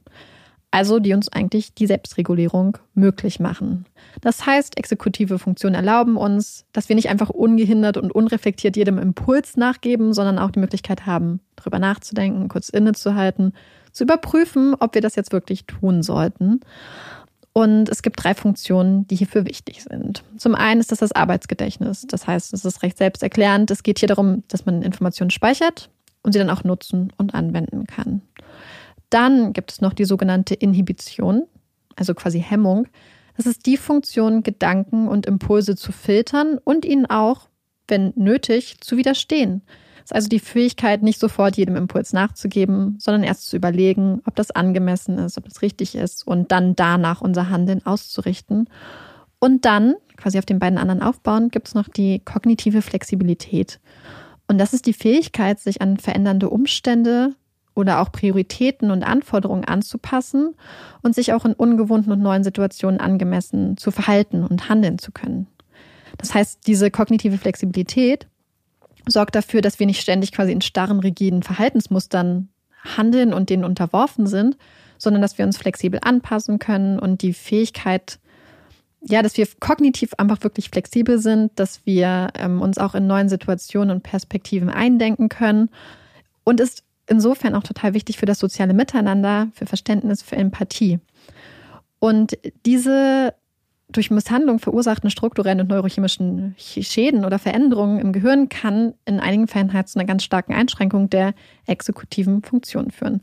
Das kann zum einen zum Beispiel in Lernschwierigkeiten, in einem geringeren IQ mhm. oder, so, enden. Aber ich hatte das Gefühl, dass das bei Jason sich vielleicht anders ausgeprägt hat, denn wir hatten ja, beziehungsweise die große Frage, die sich bei diesem Fall ja gestellt hat, wissen wir einmal, warum ist er nicht weggegangen? Mhm. Und ich fand auch, es gab ja einmal diesen Moment, wo seine Mutter ihm das Auto weggenommen hat, wo er quasi zu seinem Kommiliton ziehen wollte und wo er dann da sitzt ohne Auto und nicht mehr weiß, was er machen soll und dann zurückkehrt in, in die Hölle. Ja.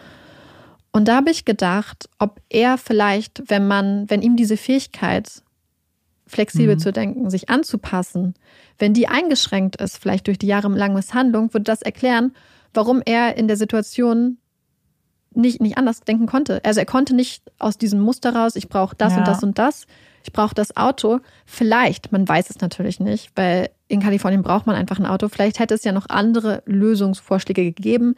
Er hätte sich ja vielleicht auch irgendwo Hilfe holen können. Ich finde es aber irgendwie, aber hat er das nicht erst sogar? Ich meine, er mhm. hat doch sich erst von Kommilitonen fahren lassen, hast du gesagt. Ja, aber das waren so die ersten zwei Tage und dann wusste ja, genau. er, okay, ich kann mich nicht jedes Mal von meinem Kommilitonen von der Uni aber bis die Idee Arbeit. hatte er ja trotzdem, die zu fragen.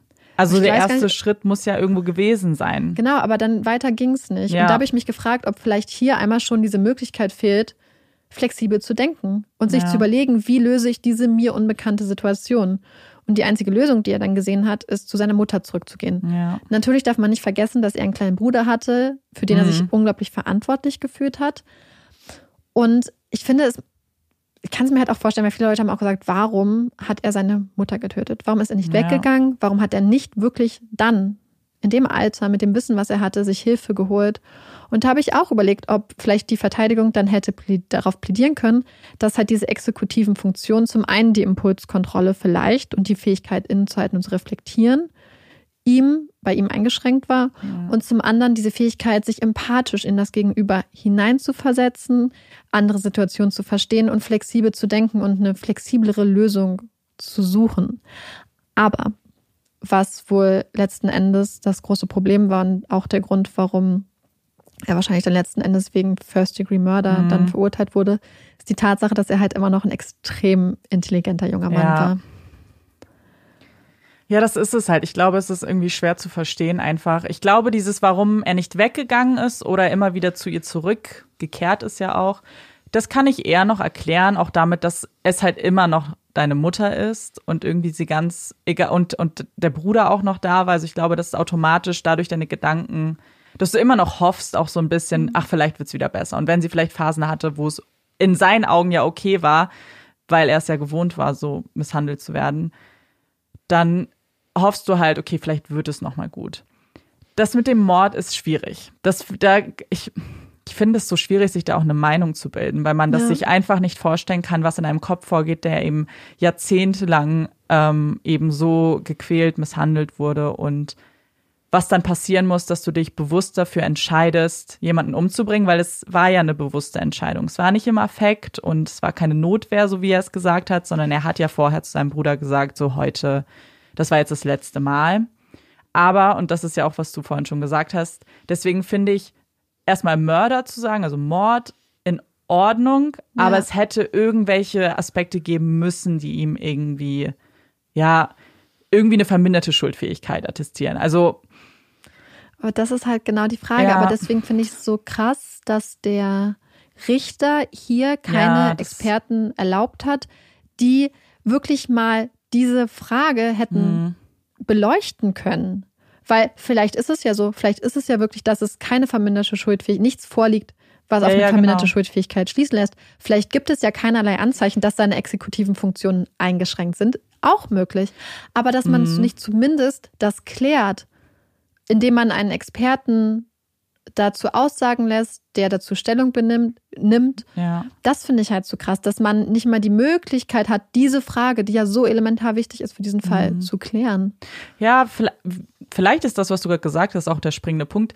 Ich meine, ich frage mich auch so ein bisschen, ich meine, wir hatten das ja jetzt letzte Folge bei Pam, wo ja auch der Richter gesagt hat, nee, das bringen wir hier nicht ein, das mhm. ist, äh, das verwirrt.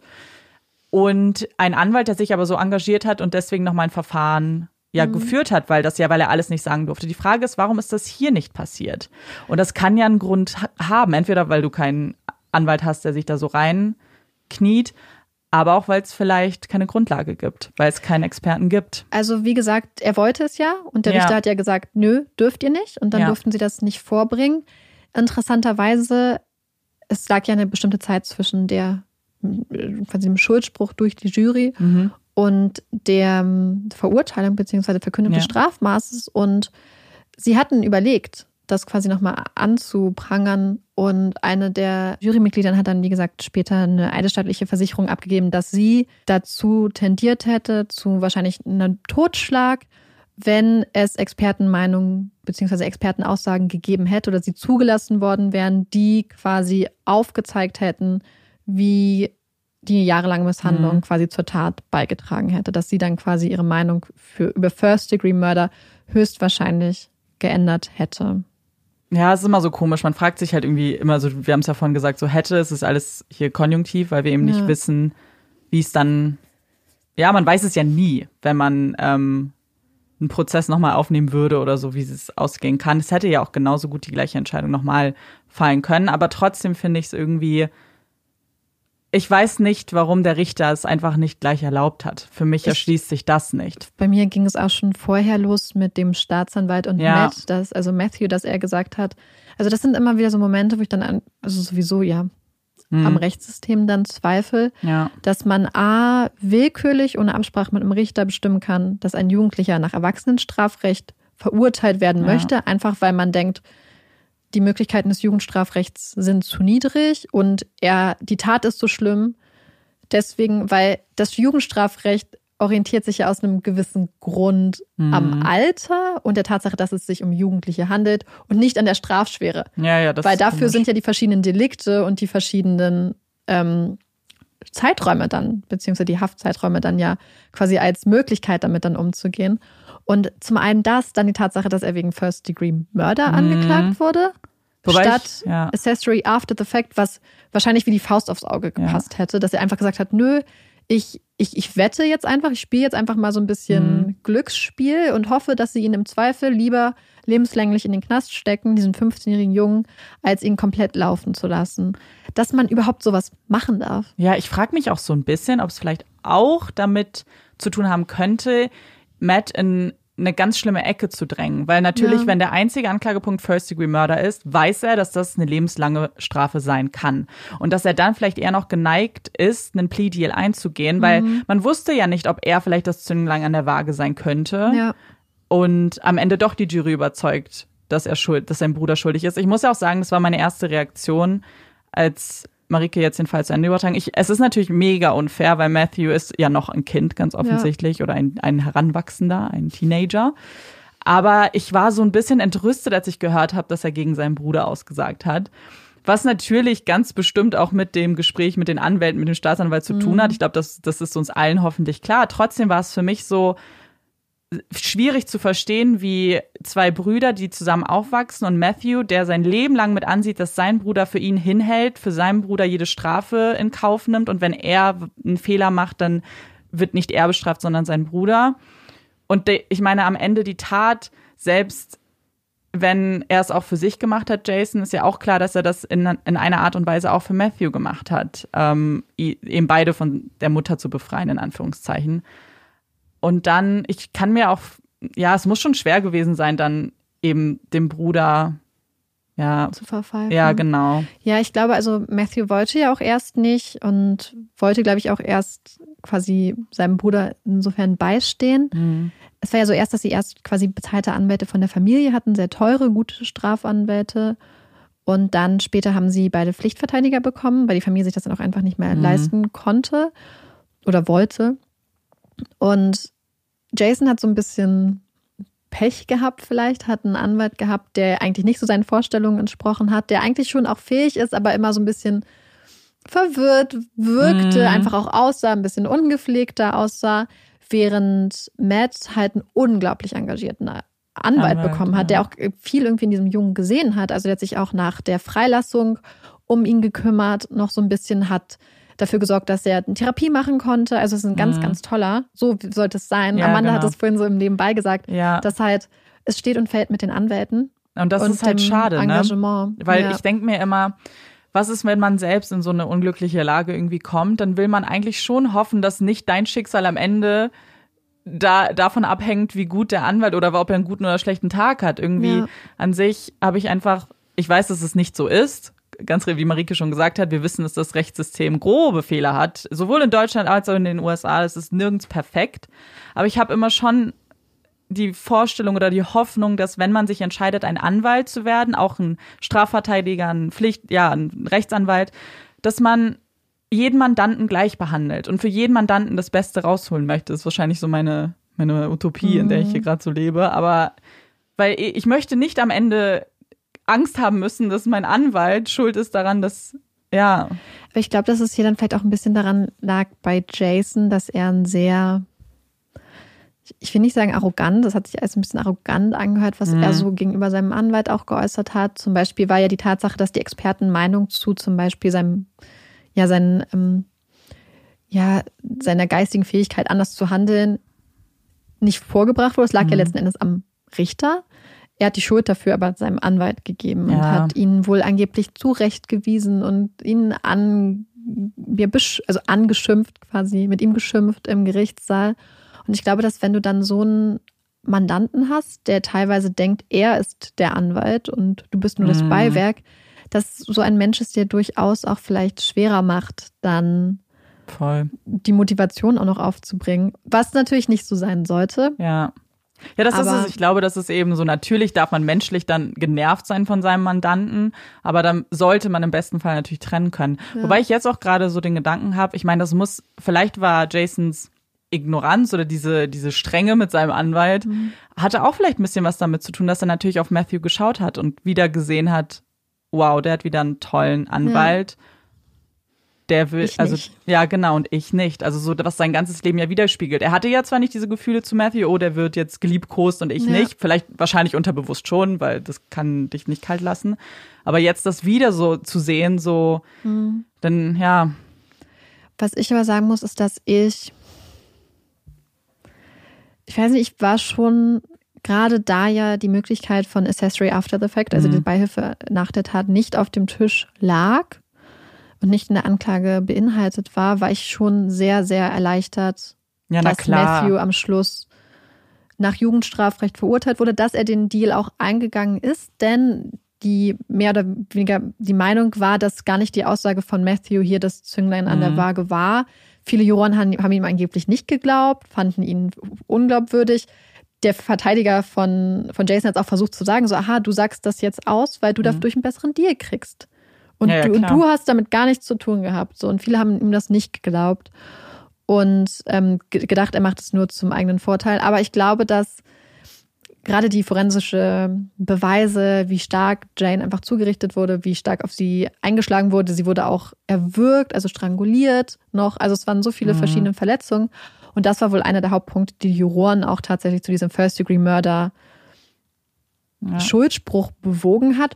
Und deswegen glaube ich, dass gar nicht Matts Aussage, Matthews Aussage so relevant war. Und insofern bin ich umso, also froh, dass wenigstens einer von den beiden Brüdern vielleicht noch die Chance Mhm. hat, was aus diesem Leben zu machen. Weil ich glaube, es hätte Jason nichts genützt, außer vielleicht das Gefühl, wenn sein kleiner Bruder, für den er ja eigentlich immer alles gemacht hat, jetzt auch sein Leben verloren hat. Ja, ich Gefängnis. glaube, es ist einfach schwierig, irgendwie das so ein bisschen zusammenzufassen, weil hier gibt es halt auch so viele Opfer und irgendwie ist es Ja. einfach nur so eine ganz tragische Geschichte, weil man immer das Gefühl hat, erstmal ist eine, eine Mutter gestorben, die ganz offensichtlich Hilfe brauchte und was gesehen wurde. Dann hast du zwei Söhne, Geschwister, die einfach wahnsinnig dadurch ja gelitten haben, aber auch eigentlich für immer verändert wurden, weil ich weiß auch nicht, wie glücklich Matthew jetzt noch wird. Ja, aber auch genau wie du gesagt hast, auch Kinder, die halt Hilfe gebraucht hätten. Und Mhm. ich glaube, das Schlimme ist, dass es so eine vermeidbare Sache Ja. ist. Also man hat immer das Gefühl, man weiß natürlich nicht, aber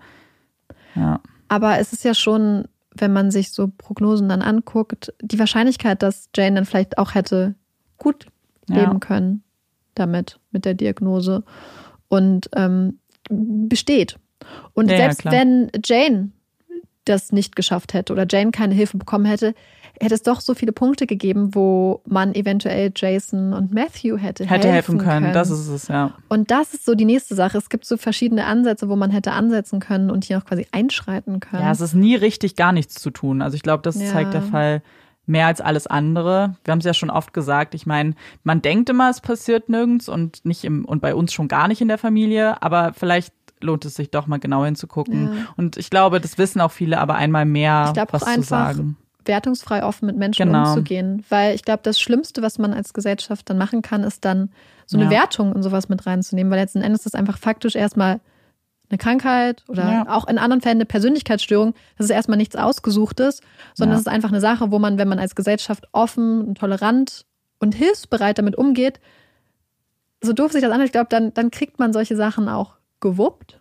Ja, na klar. So, so salopp sich das jetzt vielleicht anhört, aber ich glaube, das ist eigentlich erstmal das Wichtigste. Ja, auf jeden Fall. Das sind irgendwie ganz schöne Worte. Vielleicht können wir damit die Diskussion so ein bisschen abschließen. Ich möchte erstmal Danke sagen, Marike, für den ganz spannenden und emotionalen Fall. Ich, ja, ich werde wahrscheinlich noch länger drüber nachdenken. Wir hoffen, dass der Fall euch natürlich auch gefallen hat, sind gespannt auf eure Meinung und freuen uns natürlich immer über Nachrichten von euch. Und jetzt kommen wir zu unserem zweiten Teil, weil ich glaube, wir brauchen es auch. Wir müssen definitiv aufatmen. Vielleicht ein, zwei, dreimal sogar. Deswegen kommt jetzt unsere Puppy Break. Yay! Heute habe ich unsere Puppy Break vorbereitet und es geht um etwas, das mich auf jeden Fall in den sozialen Medien verfolgt. Und zwar eben, also ich meine, ich gucke mir wahnsinnig gerne süße Hundevideos an. Marike, wie sieht es bei dir aus? Auch. Wir schicken Ja. uns ja auch immer hin und her. Ja, das ist, äh, finden wir total toll. Und ich sehe immer wieder Videos, in denen Hunde Fernsehen. Es gibt zum Beispiel eins, das ich wahnsinnig süß finde, da guckt ein Hund König der Löwen und weint dann in der Szene, wo Mufasa stirbt. Also er jault so ein bisschen. Also es hat ihn emotional sehr mitgenommen. Und da musste ich natürlich, hat sich mir die Frage gestellt, können Hunde Fernsehen, beziehungsweise ganz offensichtlich können sie es. Aber wieso? Wie funktioniert das überhaupt? Und zwar ist es nämlich so, dass Hunde noch gar nicht so lange zusammen mit uns Fernsehen können. Und das hat einen Grund. Zunächst einmal muss ich ganz kurz erklären, was, wie wir eigentlich als Menschen fernsehen. Und zwar schauen wir natürlich auf den Bildschirm, was aber im Hintergrund passiert, beziehungsweise was bei uns im Gehirn passiert, ist, dass unser Gehirn eben ganz viele kleine Bilder sieht, die ganz, ganz schnell hintereinander gezeigt werden und dadurch eben einen Film ergeben. Also eine Handlung oder eben, ja, eine Bewegung. Das passiert bei Menschen 50 Mal pro Sekunde. Also 50 Mal pro Sekunde wird ein Bild auf- und abgebaut und eben so schnell dann dargestellt, dass wir einen Film zum Beispiel sehen können. Bei Hunden funktioniert es viel, viel schneller.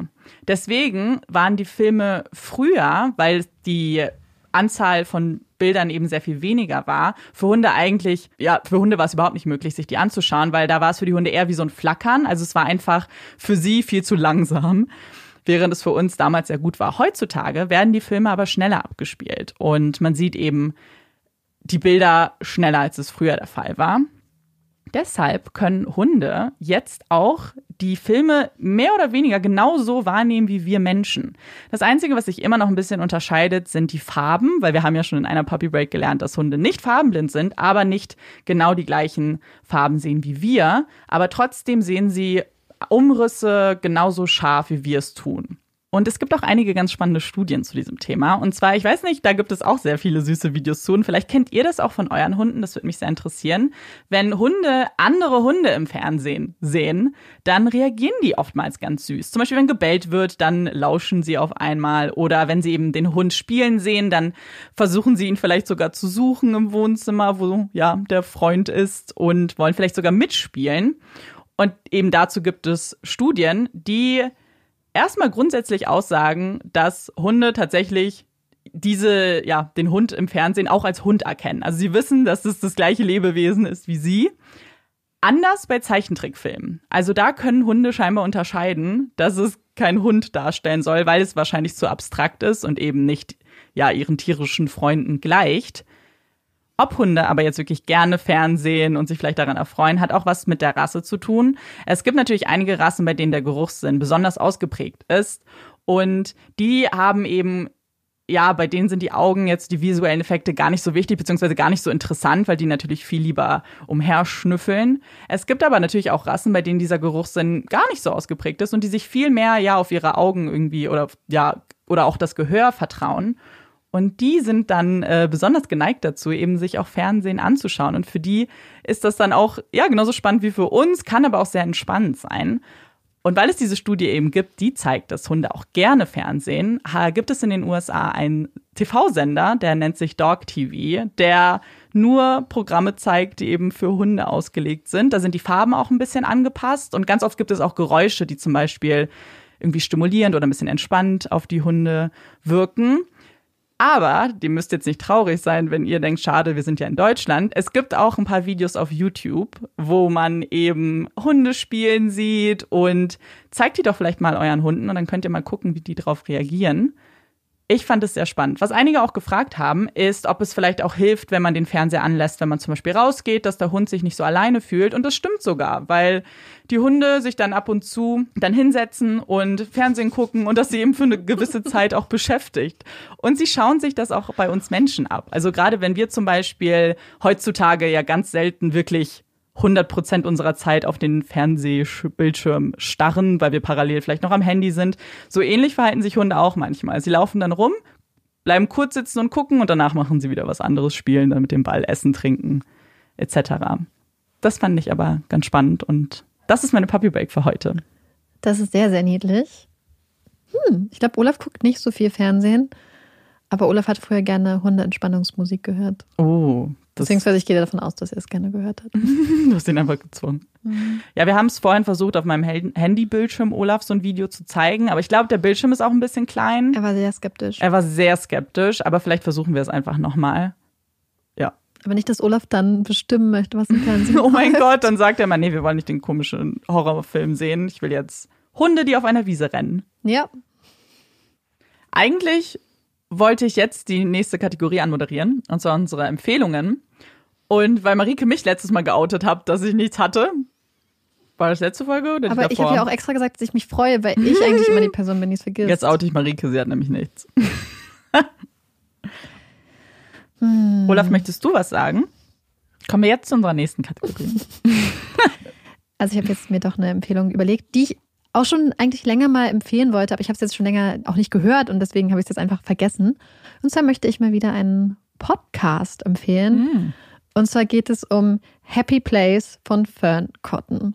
Ist wieder auf Englisch, aber ist wirklich, wirklich gut. Fern Cotton ist bzw. war jahrelang Radiomoderatorin bei Radio 1 in England und hat danach verschiedene Sachen gemacht, hat Bücher geschrieben, Festivals organisiert und hat mittlerweile seit einiger Zeit einen Podcast namens Happy Place. Einmal hat sie das im Intro perfekt zusammengefasst. Das ist der Podcast, wo Menschen ihre Probleme vergessen, weil wir über die Probleme von anderen Leuten sprechen. Und zwar macht Fern es so, dass sie in jeder Folge einen super spannenden beziehungsweise ein oder zwei Gesprächsgäste einlädt und dann mit den Menschen über alles Mögliche redet. Manche sind zum Beispiel Elizabeth Gilbert, das ist ja eine berühmte Autorin von Eat, Pray, Love. Falls es wen interessiert, ist zum Beispiel da. Russell Brand ist da. Es sind Menschen da, die über Drogenabhängigkeit reden, über Alkoholismus. Es sind Menschen da, die über Scheitern im Leben reden. Es gibt Menschen, die über Erkrankungen reden, über Panikattacken, über Angstzustände. Und es sind insgesamt so viele super inspirierende Menschen da und es gibt so viele vielfältige Themen, dass ich glaube, dass für voll viele Leute, die sich für solche Themen interessieren, auf jeden Fall mindestens ein Gespräch dabei ist, was für sie spannend ist. Deswegen würde ich euch empfehlen, bei dieser wunderbaren Frau vorbeizuschauen. Happy Place gibt es bei Spotify, bei Apple und es ist ein Podcast, wo auch manchmal sehr viel geflucht wird und man auch wirklich lachen kann. Also die Moderatorin ist eine sehr, sehr, sehr, sehr sympathische Dame. Cool. Hört auf jeden Fall mal rein. Meine Empfehlung ist ein Film, den ich ausnahmsweise mal nicht bei Netflix geguckt habe, sondern bei Amazon Prime. Und der kam dann nämlich relativ neu raus. Und zwar geht es um Knives Out. Also alles, ich wusste schon, als der damals in die Kinos kam, dass das ein Film ist, der mir gefallen wird, weil ich liebe Filme, in denen es quasi darum geht, dass es einen Mord zum Beispiel geht und der ganze Film handelt nur davon, wer war es. Und dann gibt es eben unterschiedliche Verdächtige und das ist in diesem Fall ganz genauso. Das stirbt nämlich der Großvater einer sehr reichen Familie, beziehungsweise er ist wahnsinnig reich. Und die, ja, es geht um die Frage, wer es denn war. Und wenn immer viel Geld äh, im Spiel ist, dann weiß man ja, dass ganz viele Familienmitglieder auf jeden Fall ein Motiv haben. Und das ist auch hier so. Und ich kann euch den Film echt wirklich empfehlen. Es sind ganz viele sehr, sehr bekannte Schauspieler dabei, zum Beispiel Chris Evans oder Daniel Craig. Und ich finde die, äh, und ganz viele andere noch, ich finde einfach die Schauspieler sehr, sehr gut. Ich finde die Geschichte auch ganz gut. Und die Auflösung gar nicht so offensichtlich. Weil das ist ja auch immer blöd, wenn man so Filme hat, wo man gleich am Anfang schon weiß, wer es war und was passiert ist. Hier mhm. finde ich es eigentlich ganz, ganz gut gemacht. Deswegen ganz kurz und knapp, ich will gar nicht so viel verraten, weil alles andere würde jetzt auch nur spoilern, aber schaut euch den Film gern mal an. Mich hat er sehr unterhalten.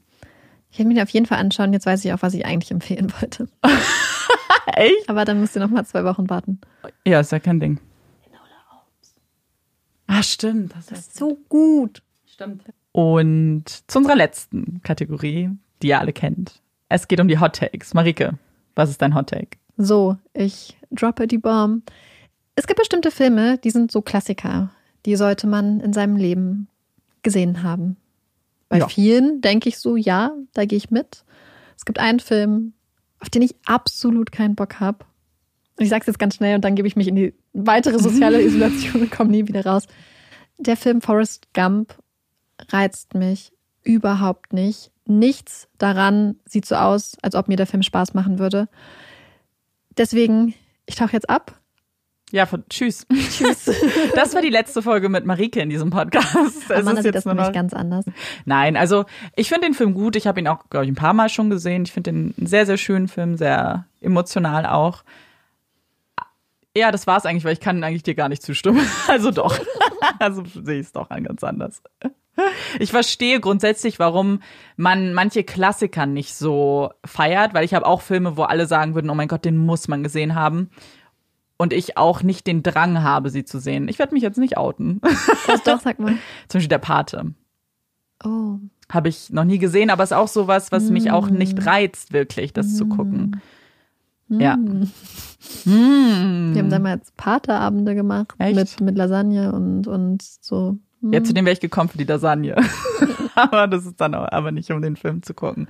Aber deswegen, ich glaube, jeder hat vielleicht so einen Film, der von allen irgendwie total oft auch zitiert wird zum Beispiel. Ich glaube, Forrest Gump ist da so ein Kandidat, der immer wieder. Wie ich nämlich darauf gekommen bin, ist, dass Amanda ja. Forrest Gump zitiert hat und ich, weil dieser Film so allgegenwärtig ist, mhm. das Zitat erkannt habe. Obwohl ja, ich den ja, genau. Film nicht kenne. Ja. Aber ich meine schon spezifisch diesen Film, auch wenn ich mich freue, dass du es versuchst, in die allgemeinere Schiene zu machen, um den Hate ein bisschen abzufedern, hoffentlich. Ich weiß nicht wie. Aber schreibt uns doch mal, was so Filme sind, die ihr einfach nicht gucken wollt, aber wisst, dass das andere ganz, ganz doll feiern oder einfach so als Klassiker gelten, die man gesehen haben muss, angeblich. Hm. Aber jetzt kommen wir zu meinem Hot Take und ich glaube auch, dass ich dafür ein bisschen was kassiere. an, an Kritik oder Hate. Ist auch okay. Und zwar geht es um Eis. Und ich möchte kurz ein, eine Einleitung in mein Hot Take geben. Einfach nur, das, was ich jetzt gleich bewerte, ist nur betrifft nur den Geschmack und die, das Sortiment. Ich möchte nicht über die Unternehmensphilosophie sprechen oder irgendwas anderes. Und zwar, mein Hot Take ist, ich finde Hagen das Eis besser als Ben Jerry's.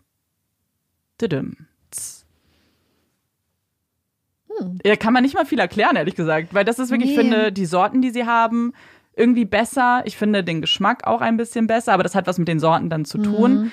Ich, natürlich esse ich so ein Ben Jerry's Cookie Dough mal ab und zu. Das finde ich überbewertet. Echt? Mhm. Ja, weil. Das ich richtig überbewertet. Ich weiß nicht, weil alles andere ist mir immer ein bisschen zu viel. Ich finde, Ben Jerry's ist immer ganz gut darin, so ganz viel in ihre, in ihre Eisbecher zu packen. So, hier noch. Ich wollte gerade Banana Findest Chunk du? sagen, aber das ist ja klar, dass ich das nicht mag. Naja, es sind halt immer, ich weiß nicht, ich finde bei Hagen das ist es ganz viel leckeres Eis und dann hast du manchmal so ein mhm. Karamell-Swirl. Also ich liebe es heute mhm. Caramel zum Beispiel oder ich mag dieses, wie heißt es, Praline irgendwas? Mhm. Heißt es nur Praline? Nein. I don't know. Irgendwas mit Praline. Und ähm, oder wir haben letztens über Mac Macadamia Nut Brittle, Brittle, Brittle, Brittle, Macadamia Nut Brittle gesprochen. Brittle. genau, also ich finde, die haben irgendwie sehr Geschmack. Auf jeden Fall trifft das Sortiment, die Sorten einfach meinen Geschmack eher bei Hagen das. Na, los, stürzt euch. Ja, ich weiß, weil ich habe immer das Gefühl, Ben Jerry's hat so mega viele Fans. Das ist ja, ja auch so immer, wenn du es in Aber Serien fahren die nicht siehst. manchmal rum und legen, geben Leuten ja. umsonst Eis? Ja, mhm. kein Wunder. Kein, kein. Wirklich, einer ja. meiner Tipps für Leute, die ab und zu mal socially awkward sind, mhm. wenn man in neue Situationen reinbringt und was Leckeres zu essen hat. Das stimmt. Egal, wie Leute einen finden, früher oder später, verbinden sie die Freund, die Happy Gefühle, die sie ja. mit dem Essen verbinden, was man bringt, mit einem und dann finden sie einen gar nicht mehr so scheiße. Das hört sich jetzt sehr traurig an, ich aber das habe ich schon einmal so gemacht auf einer Arbeit. Ich glaube schon, dass man mit Essen halt einfach so Herzen gewinnt. Mein Herz. Liebe geht ja auch durch den Magen bekanntlich. Ja. Wir sind gespannt, unsere Hot Takes. Ja. Und bevor wir jetzt gleich zum Schluss kommen, müssen wir uns nochmal ganz kurz ähm, entschuldigen, weil wir haben nämlich gestern die Fragen von der letzten Runde Stimmt. an euch gestellt in den Stories, aber es ist einfach so viel passiert, beziehungsweise wir waren mit der Vorbereitung für, der Folge, für die Folge, beziehungsweise mhm. dem Aufnehmen jetzt so lange beschäftigt, dass wir es nicht geschafft haben, auf die Sachen zu antworten. Aber wir haben sie trotzdem gelesen. Wir haben es halt einfach nur nicht geschafft, darauf zu antworten. Aber es war sehr lustig. Wir haben sehr viele mhm. süße ähm, erste Konzerterinnerungen bekommen und sehr viele spannende ja. Leute. Viele Leute waren mal auf Zukowski und bei der Kelly Family. Und, und Tokyo Hotel. Tokyo Hotel, One ja. Direction. Also wir fanden so einige erste Konzerte auch wahnsinnig beeindruckend, weil man hat ja. immer das Gefühl, so das erste Konzert muss immer so ein bisschen komisch sein, aber manche haben dann so ganz krasse Künstler Boy. schon genannt. Ja, oder ich weiß nicht. Taylor Swift. Missy Elliott. Oh, Missy Elliott war richtig Ja, cool. das war echt. Das war Kelly. Ja, genau. Kelly. Genau. Deswegen danke auf jeden Fall, dass ihr uns das immer macht. Normalerweise versuchen wir ja immer unbedingt da noch mit euch zu interagieren. Diesmal Aber jetzt war geschafft. alles auf den, deswegen kommt die Folge jetzt auch so spät. Genau, ganz viele Entschuldigungen von uns. Aber ja. Wir hoffen, sie hat euch trotzdem Spaß gemacht. Ja, wir sind wie immer sehr, Und sehr gespannt auf eure Meinung. Wir werden jetzt gleich, oh, die Kerzen sind schon aus. Wir müssen sie gar nicht nochmal ausmachen. Ich werde mich oh. gleich ransetzen und editieren. Ja, ich bereite dann den nächsten Fall vor, der dann hoffentlich pünktlich kommt. Wir hoffen auf jeden Fall, dass euch diese Folge gefallen hat. Wir sind wie immer sehr, sehr gespannt, was ihr ja, uns dazu schreibt. Und wir hoffen natürlich auch, dass ihr uns beim nächsten Mal wieder zuhört. Ich bin Amanda. Ich bin Marike. Und das ist Puppies and Crime. Tschüss.